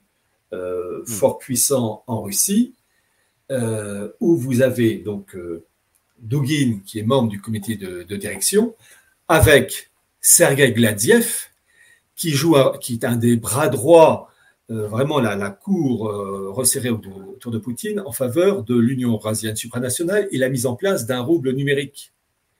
Donc, euh, Dugin est en lien avec Sergei Gladiev. Et vous avez, euh, j'ai mis tous les noms, et vous avez euh, dans la liste, euh, j'ai plus son nom en tête, mais vous avez euh, dans, aux côtés de Dugin et de Sergei Gladiev le vice-président de la banque Gazprom. Hmm. Donc, la banque, l'aspect financier, Gazprom, c'est-à-dire le cœur nucléaire, enfin énergétique plus exactement, gaz et pétrole du monde russe. Donc, quand on voit que Dugin est en contact avec ne serait-ce que ces deux personnages, mais il y en a d'autres, il y en a une douzaine, je crois, 12-15, eh bien, rien que ça montre que Dugin a une influence et un rôle certain. Je ne dis pas que c'est le premier de la classe, non, mais il est un des éléments puissants de ce milieu au même titre que Sergei Gladiev, chez Golev, euh, que ça soit ce représentant de la banque Gazprom. Donc, il, il joue un rôle. Et comme je, j'ai, il y a quand même une chose que là, je demande aux personnes qui nous écoutent, et en particulier les membres de la dissidence, il n'y a pas eu, je crois que je suis le seul à l'avoir fait, à me procurer tout le programme eurasien de Dugin et à le faire traduire. C'était pas gratuit, hein, je tiens à préciser. À prendre tout le programme eurasien de Poutine et à le faire traduire et à les lire crayon à la main. Et à me rendre compte que c'était pareil. Sauf, je vous dis, euh, au sujet de la Non, Chine. sur la Chine. Voilà, c'est c'est la seule divergence que j'ai relevée. Le reste, c'est pareil. Donc, en fait, Dugin joue un grand rôle, je vous ai dit, en contact avec ce, enfin, ses membres, Gladiev euh, et bien d'autres. Euh, j'ai- J'ai cité d'autres noms, euh, entre autres des représentants militaires. Euh, Il y en a un qui, euh, ah, son nom m'échappe. Euh, maintenant, il, dirige un institut de sciences politiques, mais c'était un ancien des services secrets. Enfin, bon, bref. bon, ça tape haut. Hmm. Eh ben, très bien. Donc là, on atteint les deux heures. On est 2000 euh, en direct. Donc merci à tous euh, d'être présents. On va bientôt arriver, je pense, à une, à une conclusion. On va revenir euh, sur un dernier aspect du, du livre et surtout faire peut-être de la prospective parce que donc on a pu parler un peu des origines, on a pu parler un peu de la situation actuelle, de certains réseaux, mettre au clair certaines choses. Donc j'espère que ça vous intéresse à tous. N'hésitez pas évidemment à mettre un pouce. N'hésitez pas à justement partager la vidéo, c'est très important. Et donc, Pierre, quand Oui. on adressait donc ce tableau-là, qu'on a pu euh, expliquer qu'il pouvait y avoir donc euh, dans cette euh, Russie qui est en opposition contre le, le bloc occidental, euh, qui donc, selon vous en tout cas, suit donc un mondialisme aussi. Mais d'ailleurs, non, voilà, excuse-moi, je vais vous poser une autre question, parce que je voulais vous la poser tout à l'heure et je l'ai pas fait, excusez-moi. Et d'ailleurs, je vais tenir, cette question vient de propos que vous teniez en fait régulièrement et que j'avais découvert grâce à vous et je, je réfléchissais régulièrement à ça. C'est et c'est un peu pour faire une contradiction, pas une contradiction, mais euh, Allez-y, soyez francs en direct. c'est tout simplement pour dire, c'est est-ce que vous pensez pas des fois, euh, euh, à certains moments dans vos analyses, faire en fait, euh, comment dire, un amalgame entre mondialisme, qui est le mondialisme est un pro et un projet, et la mondialisation, qui en fait euh, est tout simplement l'évolution technologique globale et les différentes euh, nations qui font développer leur technologie. Parce que vous avez parlé donc régulièrement de la numérisation, mais la numérisation n'est-elle pas tout simplement obligatoire avec l'évolution technologique? L'intelligence artificielle, dans tous les cas, est présente. Ça va créer des problèmes d'usurpation d'identité, mais colossaux. Donc, il va falloir justement créer justement de la protection. Alors, est-ce qu'on est obligé de se dire, bon, ben oui, mais c'est un projet qui a été fait pour justement faire de la domination? Euh, Est-ce que c'est pas tout simplement des fois aussi des effets simplement de l'évolution de la technologie? C'est-à-dire que là, le, le- les projets que pourra avoir la Russie, la Chine, les BRICS, bah, même s'ils vont utiliser des outils qui sont utilisés pour le mondialisme, est-ce que ce ne sont pas des outils qui viennent surtout à la base de la mondialisation et vont être utilisés d'une autre manière par ces blocs-là? Alors, effectivement, euh, distinguer ces deux mots. Mondialisation, c'est un terme naturel, dans ce sens que ça traduit les relations entre les hommes en fonction de l'évolution technique, autrefois à pied à cheval, en bateau, maintenant avion, Internet, les réseaux sociaux. Enfin bref, euh, j'ai toujours dit que si il y avait possibilité de créer de- des colonies humaines sur la, la Lune et Mars, eh bien on pourrait parler de mondialisation interplanétaire. Voilà, le principe n'est ni bon ni mauvais, c'est simplement technique. Le mondialisme, c'est euh, une pensée euh, avec des références spirituelles, avec un impact matériel. Et le mondialisme, pour faire court, c'est un, c'est un messianisme pressé. Pour certains, et puis pour d'autres, c'est un messianisme avec une neutralisation de messianisme. Ça, c'est Gershom Scholem pour les Lubavitch. C'est-à-dire qu'en fait, ils poursuivent le même but, mais à des rythmes différents. Et ces référents spirituels ont ensuite un impact sur le matériel. Qu'il y ait un développement, technique des sciences, ben, je dire, c'est normal, naturel. Le problème, c'est que l'esprit qui est insufflé dans la numérisation, etc., euh, c'est pour en fait soumettre l'homme et le, rendre esclave et la, la. Euh, parce que c'est ça le mondialisme. Le mondialisme, c'est une élite soumettant une masse humaine qui sera tôt ou tard réduite par la guerre. Parce que pour finaliser le projet, il faut un sacrifice humain qui couronne, une odeur agréable pour l'Ensof, hein, le dieu de la Kabbale, euh, la réussite suprême? Et c'est ça le, problème, c'est que, euh, par exemple, dans, mon livre euh, Les permanences, j'évoque le cas de la Russie qui a lancé le, comment dire, la reconnaissance faciale dans, les, dans le métro de Moscou. La Russie est à la pointe. Et il y a des Russes qui se sont plaints en disant qu'il y aurait peut-être une, bah, des, des excès pour euh, la, vie privée qui seraient donc euh, connus. Et euh, le, maire de Moscou avait dit non, non, pas du tout, nous respectons la vie privée, les données en question ne seront pas utilisées à des vues. Bon, ben, c'est le Kremlin qui a rectifié le tir. J'ai bien le Kremlin qui a dit non, effectivement, ces données sont bien utilisées par le policier. Et en fait, c'est ça qu'il faut comprendre. Ce sont les référents spirituels, philosophiques qui animent ces personnes, qui orientent des, comment dire, des conquêtes matérielles légitimes par l'intelligence humaine en vue de choses mauvaises. Internet est une chose extraordinaire. Si nous pouvons discuter à des centaines de kilomètres de distance, c'est grâce à l'informatique. Mais Internet euh, peut être utilisé à des fins évidemment euh, désastreuses, et puis il y a une volonté aussi de contrôle. Mais en fait, ce qui compte, c'est de comprendre les référents religieux, philosophiques qui animent les dirigeants et qui en vont utiliser des, armes matérielles euh, aux dépens de l'humanité. Il y a quand même une chose, Raphaël. Vous avez le document en couleur dans mon bouquin Les permanences. Trouvez-vous normal qu'un euh, Poutine, chrétien orthodoxe, rende hommage en novembre 2022 à Moscou et inaugure la statue du dictateur communiste Fidel Castro Mais est-ce que ce serait pas dans une idée de roman national par rapport à la période soviétique et justement le lien avec euh, le, le- le communisme? Et ben, je vous pose cette question je- car Oui. je n'ai pas la réponse. Ah ben si, il y a les réponses. Il y a le bien Ah, je ne existe, l'ai le pas. mal existe. Le, le communisme, c'est de la vérole, comme le nazisme. Et euh, Fidel Castro est le représentant d'un modèle antichrétien. Comment Poutine peut-il inaugurer la statue d'un homme antichrétien alors que lui-même se présente comme chrétien? J'ai envie de dire, il faut être logique. Et en fait, le problème, c'est que euh, ces dirigeants, qu'ils soient russes, mais c'est pareil en France, en Allemagne, aux États-Unis, puis en Chine, c'est qu'ils s'appuient sur des référents. En fait, ils utilisent le développement de la technique avec des référents spirituels en vue d'une construction d'un monde esclave. C'est ça la finalité. Euh, un revenu numérique programmable, ben, c'est désolé, euh, c'est dans un but de surveillance. Et c'est ça qui est derrière tout ça. Euh, Il y a un esprit matérialiste en lien avec une spiritualité qui aura pour objectif de soumettre l'homme et de Mm. faire de nous des, des esclaves.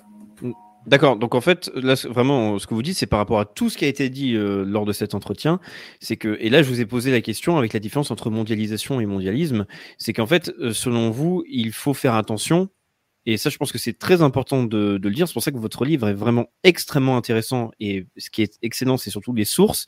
Ça permet justement de ne pas idéaliser et euh, justement de faire attention à certaines dérives qui peuvent arriver, c'est de se dire que donc la Russie, quand on peut voir certaines influences de certains groupes, de certains intellectu- intellectuels, quand on voit leur histoire de certains réseaux, et ben et qu'on voit justement des technologies qui continuent à apparaître et aussi des nécessités même politiques, euh, et ben il, il se pourrait que euh, les, la population russe, en tout cas que la Russie, ne soit pas forcément un paradis, puisse même euh, avoir certaines dérives qu'on peut euh, observer, comme par exemple là en Occident, et suivre finalement un projet euh, dit mondialiste. C'est un peu finalement ce que vous essayez de dire. C'est qu'avec ces éléments-là, on pourrait se dire qu'il faut à faire attention parce qu'il y a des choses qui pourraient se dire que, ce n'est, que tout n'est pas parfait et qu'il y aurait même des éléments qui c'est de, de, de trahison. Bon, moi, par exemple, personnellement, je suis pas orthodoxe, mais c'est vrai que si on intégrait le, le modèle de l'orthodoxie et surtout de ce que devrait normalement penser et surtout accepter ou refuser un véritable orthodoxe, c'est que ça peut être aussi un signe, par exemple, bah, de, de choses auxquelles il faut faire attention.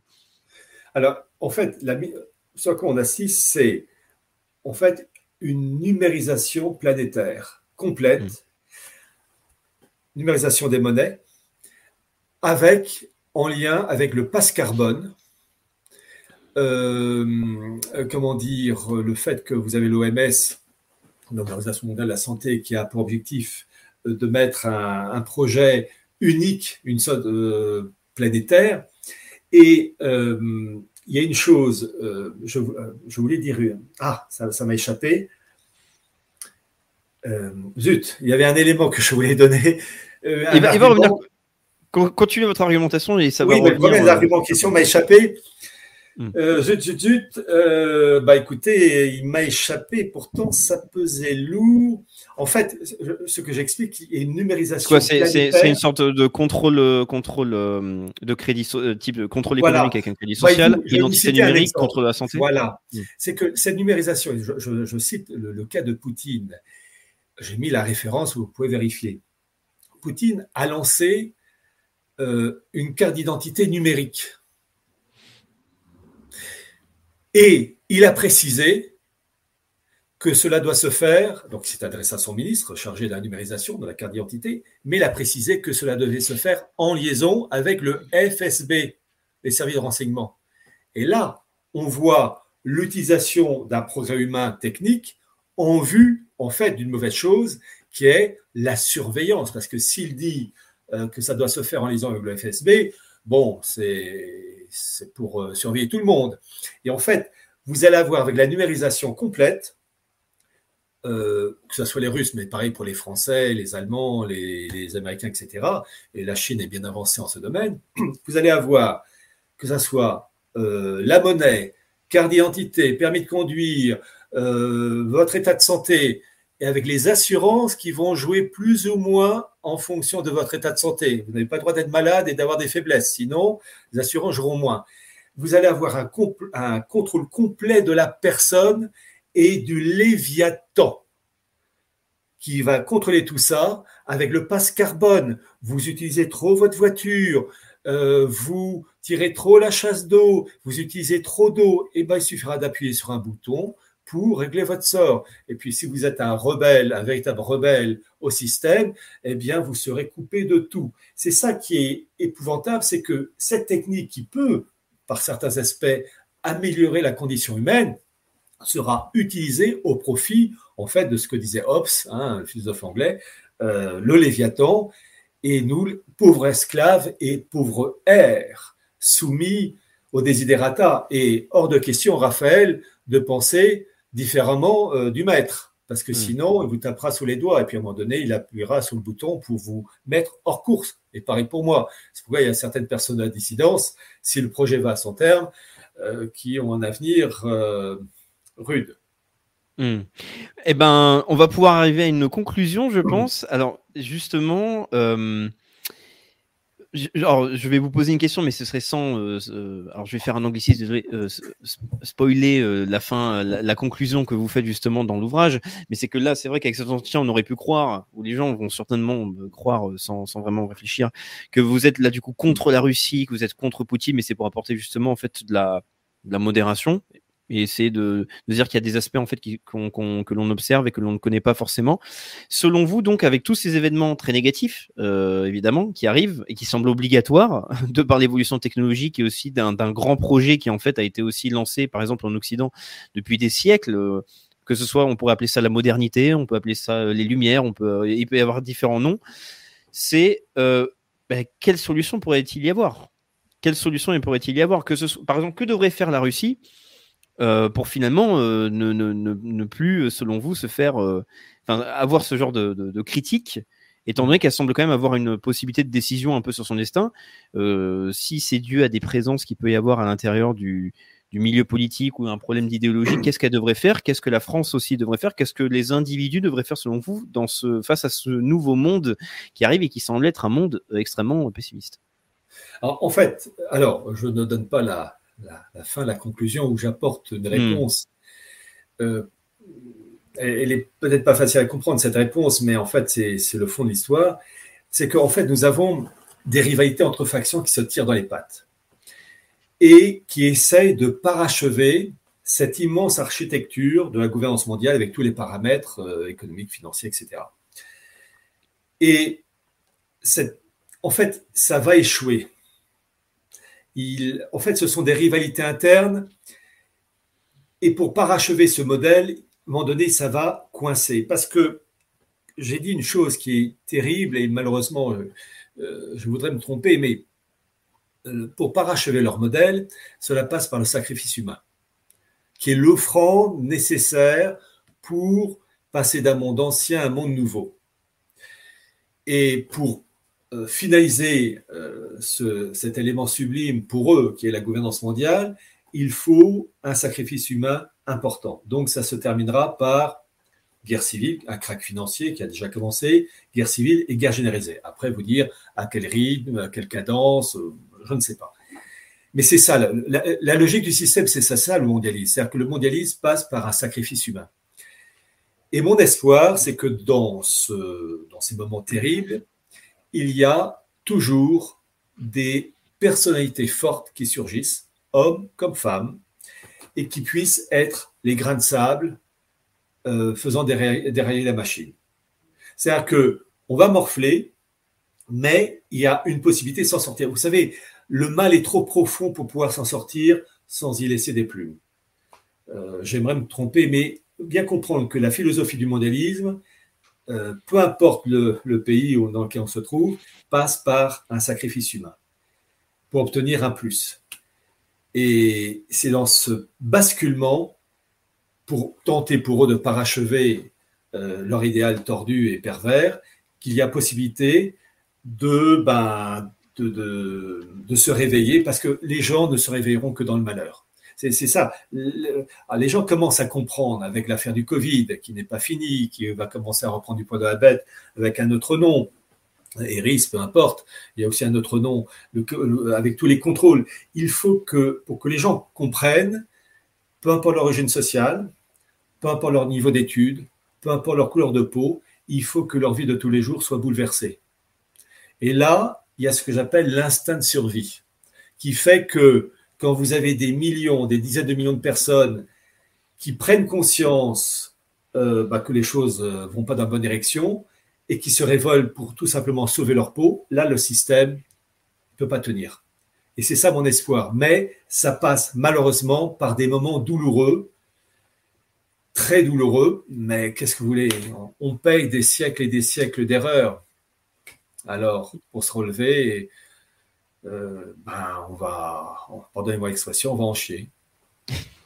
Bon, et eh ben, parfait. Je pense que c'est un bon moyen de conclure. Bon, évidemment, lisez le livre car à la conclusion, euh, il y a plus d'inspiration. Voilà, c'est pas ça du tout.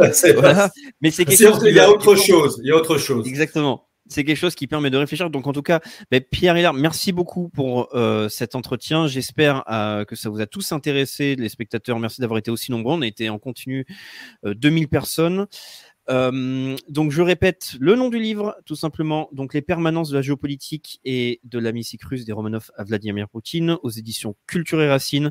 Un bouquin qui est extrêmement intéressant, qui, va, qui peut bouleverser certaines de vos certitudes. En tout cas, vous vous poussez en fait à modérer euh, la, pensée et rechercher des, domaines euh, qui normalement peut-être vous intéresseraient pas, mais qui sont importants à prendre en compte dans une analyse globale. Tout est sourcé, énormément d'annexes. Et en plus, Culture Racine fait à chaque fois de, très belles éditions. Donc euh, ça, c'est un très très beau travail. Donc avant que je termine à la conclusion finale et dire bonne soirée à tous, est-ce que vous avez une dernière info à donner, Pierre? Est-ce que vous avez, je sais pas, une des signatures, une actualité particulière? Alors d'abord, Raphaël, je tiens à vous remercier de m'avoir accueilli parce qu'il y a euh, certains qui se montreraient plus revêches. Et je vous remercie et de votre courage et aussi de l'élégance que vous avez eue. Euh, parce que effectivement, euh, voyez-vous, faire partie de la dissidence, c'est dire des choses désagréables. Je n'insulte pas, c'est pas dans ma nature, mais j'essaie de dire des choses prouvées et que les personnes, et je leur demande au moins ça, comprennent que mon but, c'est d'apporter des informations qui permettent aux personnes de prendre conscience de telle ou telle chose, de tel événement. Euh, je, pour la Russie, petite remarque, j'aime la Russie à cause, j'aime la musique. Tchaïkovski, Rachmaninov, extraordinaire. Et quand je pense à ces connards de nazis qui parlaient des Russes comme des sous-hommes, euh, bon, euh, c'est d'une stupidité sans nom. Mais je tiens vraiment à vous remercier parce que euh, bon, il n'y a pas de secret, euh, les libertés se restreignent. Et dans les épreuves, c'est toujours euh, dans les moments difficiles qu'on reconnaît les personnes sûres Et vous en êtes une et je tiens à vous féliciter. Et, et je suis heureux de vous connaître parce que grâce à vous, je sais que certaines informations qui, ont, qui auraient été bloquées par d'autres, eh bien, grâce à vous, elles, sont, elles passent. Et un grand merci, Raphaël. Bon, ben merci. Ça correspondait pas à votre euh, actualité, mais je vais totalement recevoir ce, ce commentaire. Ben merci beaucoup. Cédé, euh, cédé à ma violence. ben en tout cas, ben merci, euh, merci beaucoup. Ben c'est normal. De toute façon, nous, comme on dit sur Jeux Petit Profond, on, on invite on essaie d'inviter tout le monde et surtout on respecte le travail des personnes euh, que l'on fait venir. Ça, je pense que c'est ce qu'on, ce que moi j'essaie de faire un maximum. Donc en tout cas, ce sera un plaisir de pouvoir euh, s'entretenir à, nouveau pour un nouvel ouvrage ou une actualité euh, particulière.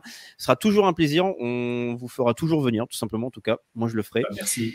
Et je vais terminer sur une dernière confusion parce que je n'avais pas fait avec Stanislas Berton la revue, le numéro, le hum, numéro 4 de la revue de Géopolitique Profonde de la lettre confidentielle est sorti. N'hésitez pas à regarder parce que justement, on a fait une conclusion qui était peut-être très négative et qui enlevait tout espoir. Mais quand vous vous abonnez à la revue, vous n'avez pas accès qu'à de l'information. Vous avez aussi accès à des solutions concrètes pour, par exemple, protéger votre patrimoine pour réussir à vous protéger du chaos qui arrive et trouver des solutions justement pour ne pas simplement être euh, isolé et euh, terminer euh, justement dans la solitude et la souffrance. Voilà, en tout cas, avoir euh, plus d'outils pour s'en sortir. En tout cas, encore merci beaucoup Pierre. N'hésitez pas tous à acheter le livre. Évidemment, les précédents aussi, regardez sur Culture et Racine ou dans tous les cas, euh, même Omnia Veritas, etc. De toute façon, il y a plein de livres que vous avez pu publier. N'hésitez pas à partager la vidéo, de mettre un pouce et je vous dis à tous à très bientôt et bonsoir Pierre, à une prochaine. Bonsoir à tous. Tous les trois mois, une nouvelle loi vient détruire petit à petit vos libertés individuelles. Prochainement, vous aurez le passe carbone, vous aurez la surveillance généralisée sur le moindre modèle et la fin de la propriété privée.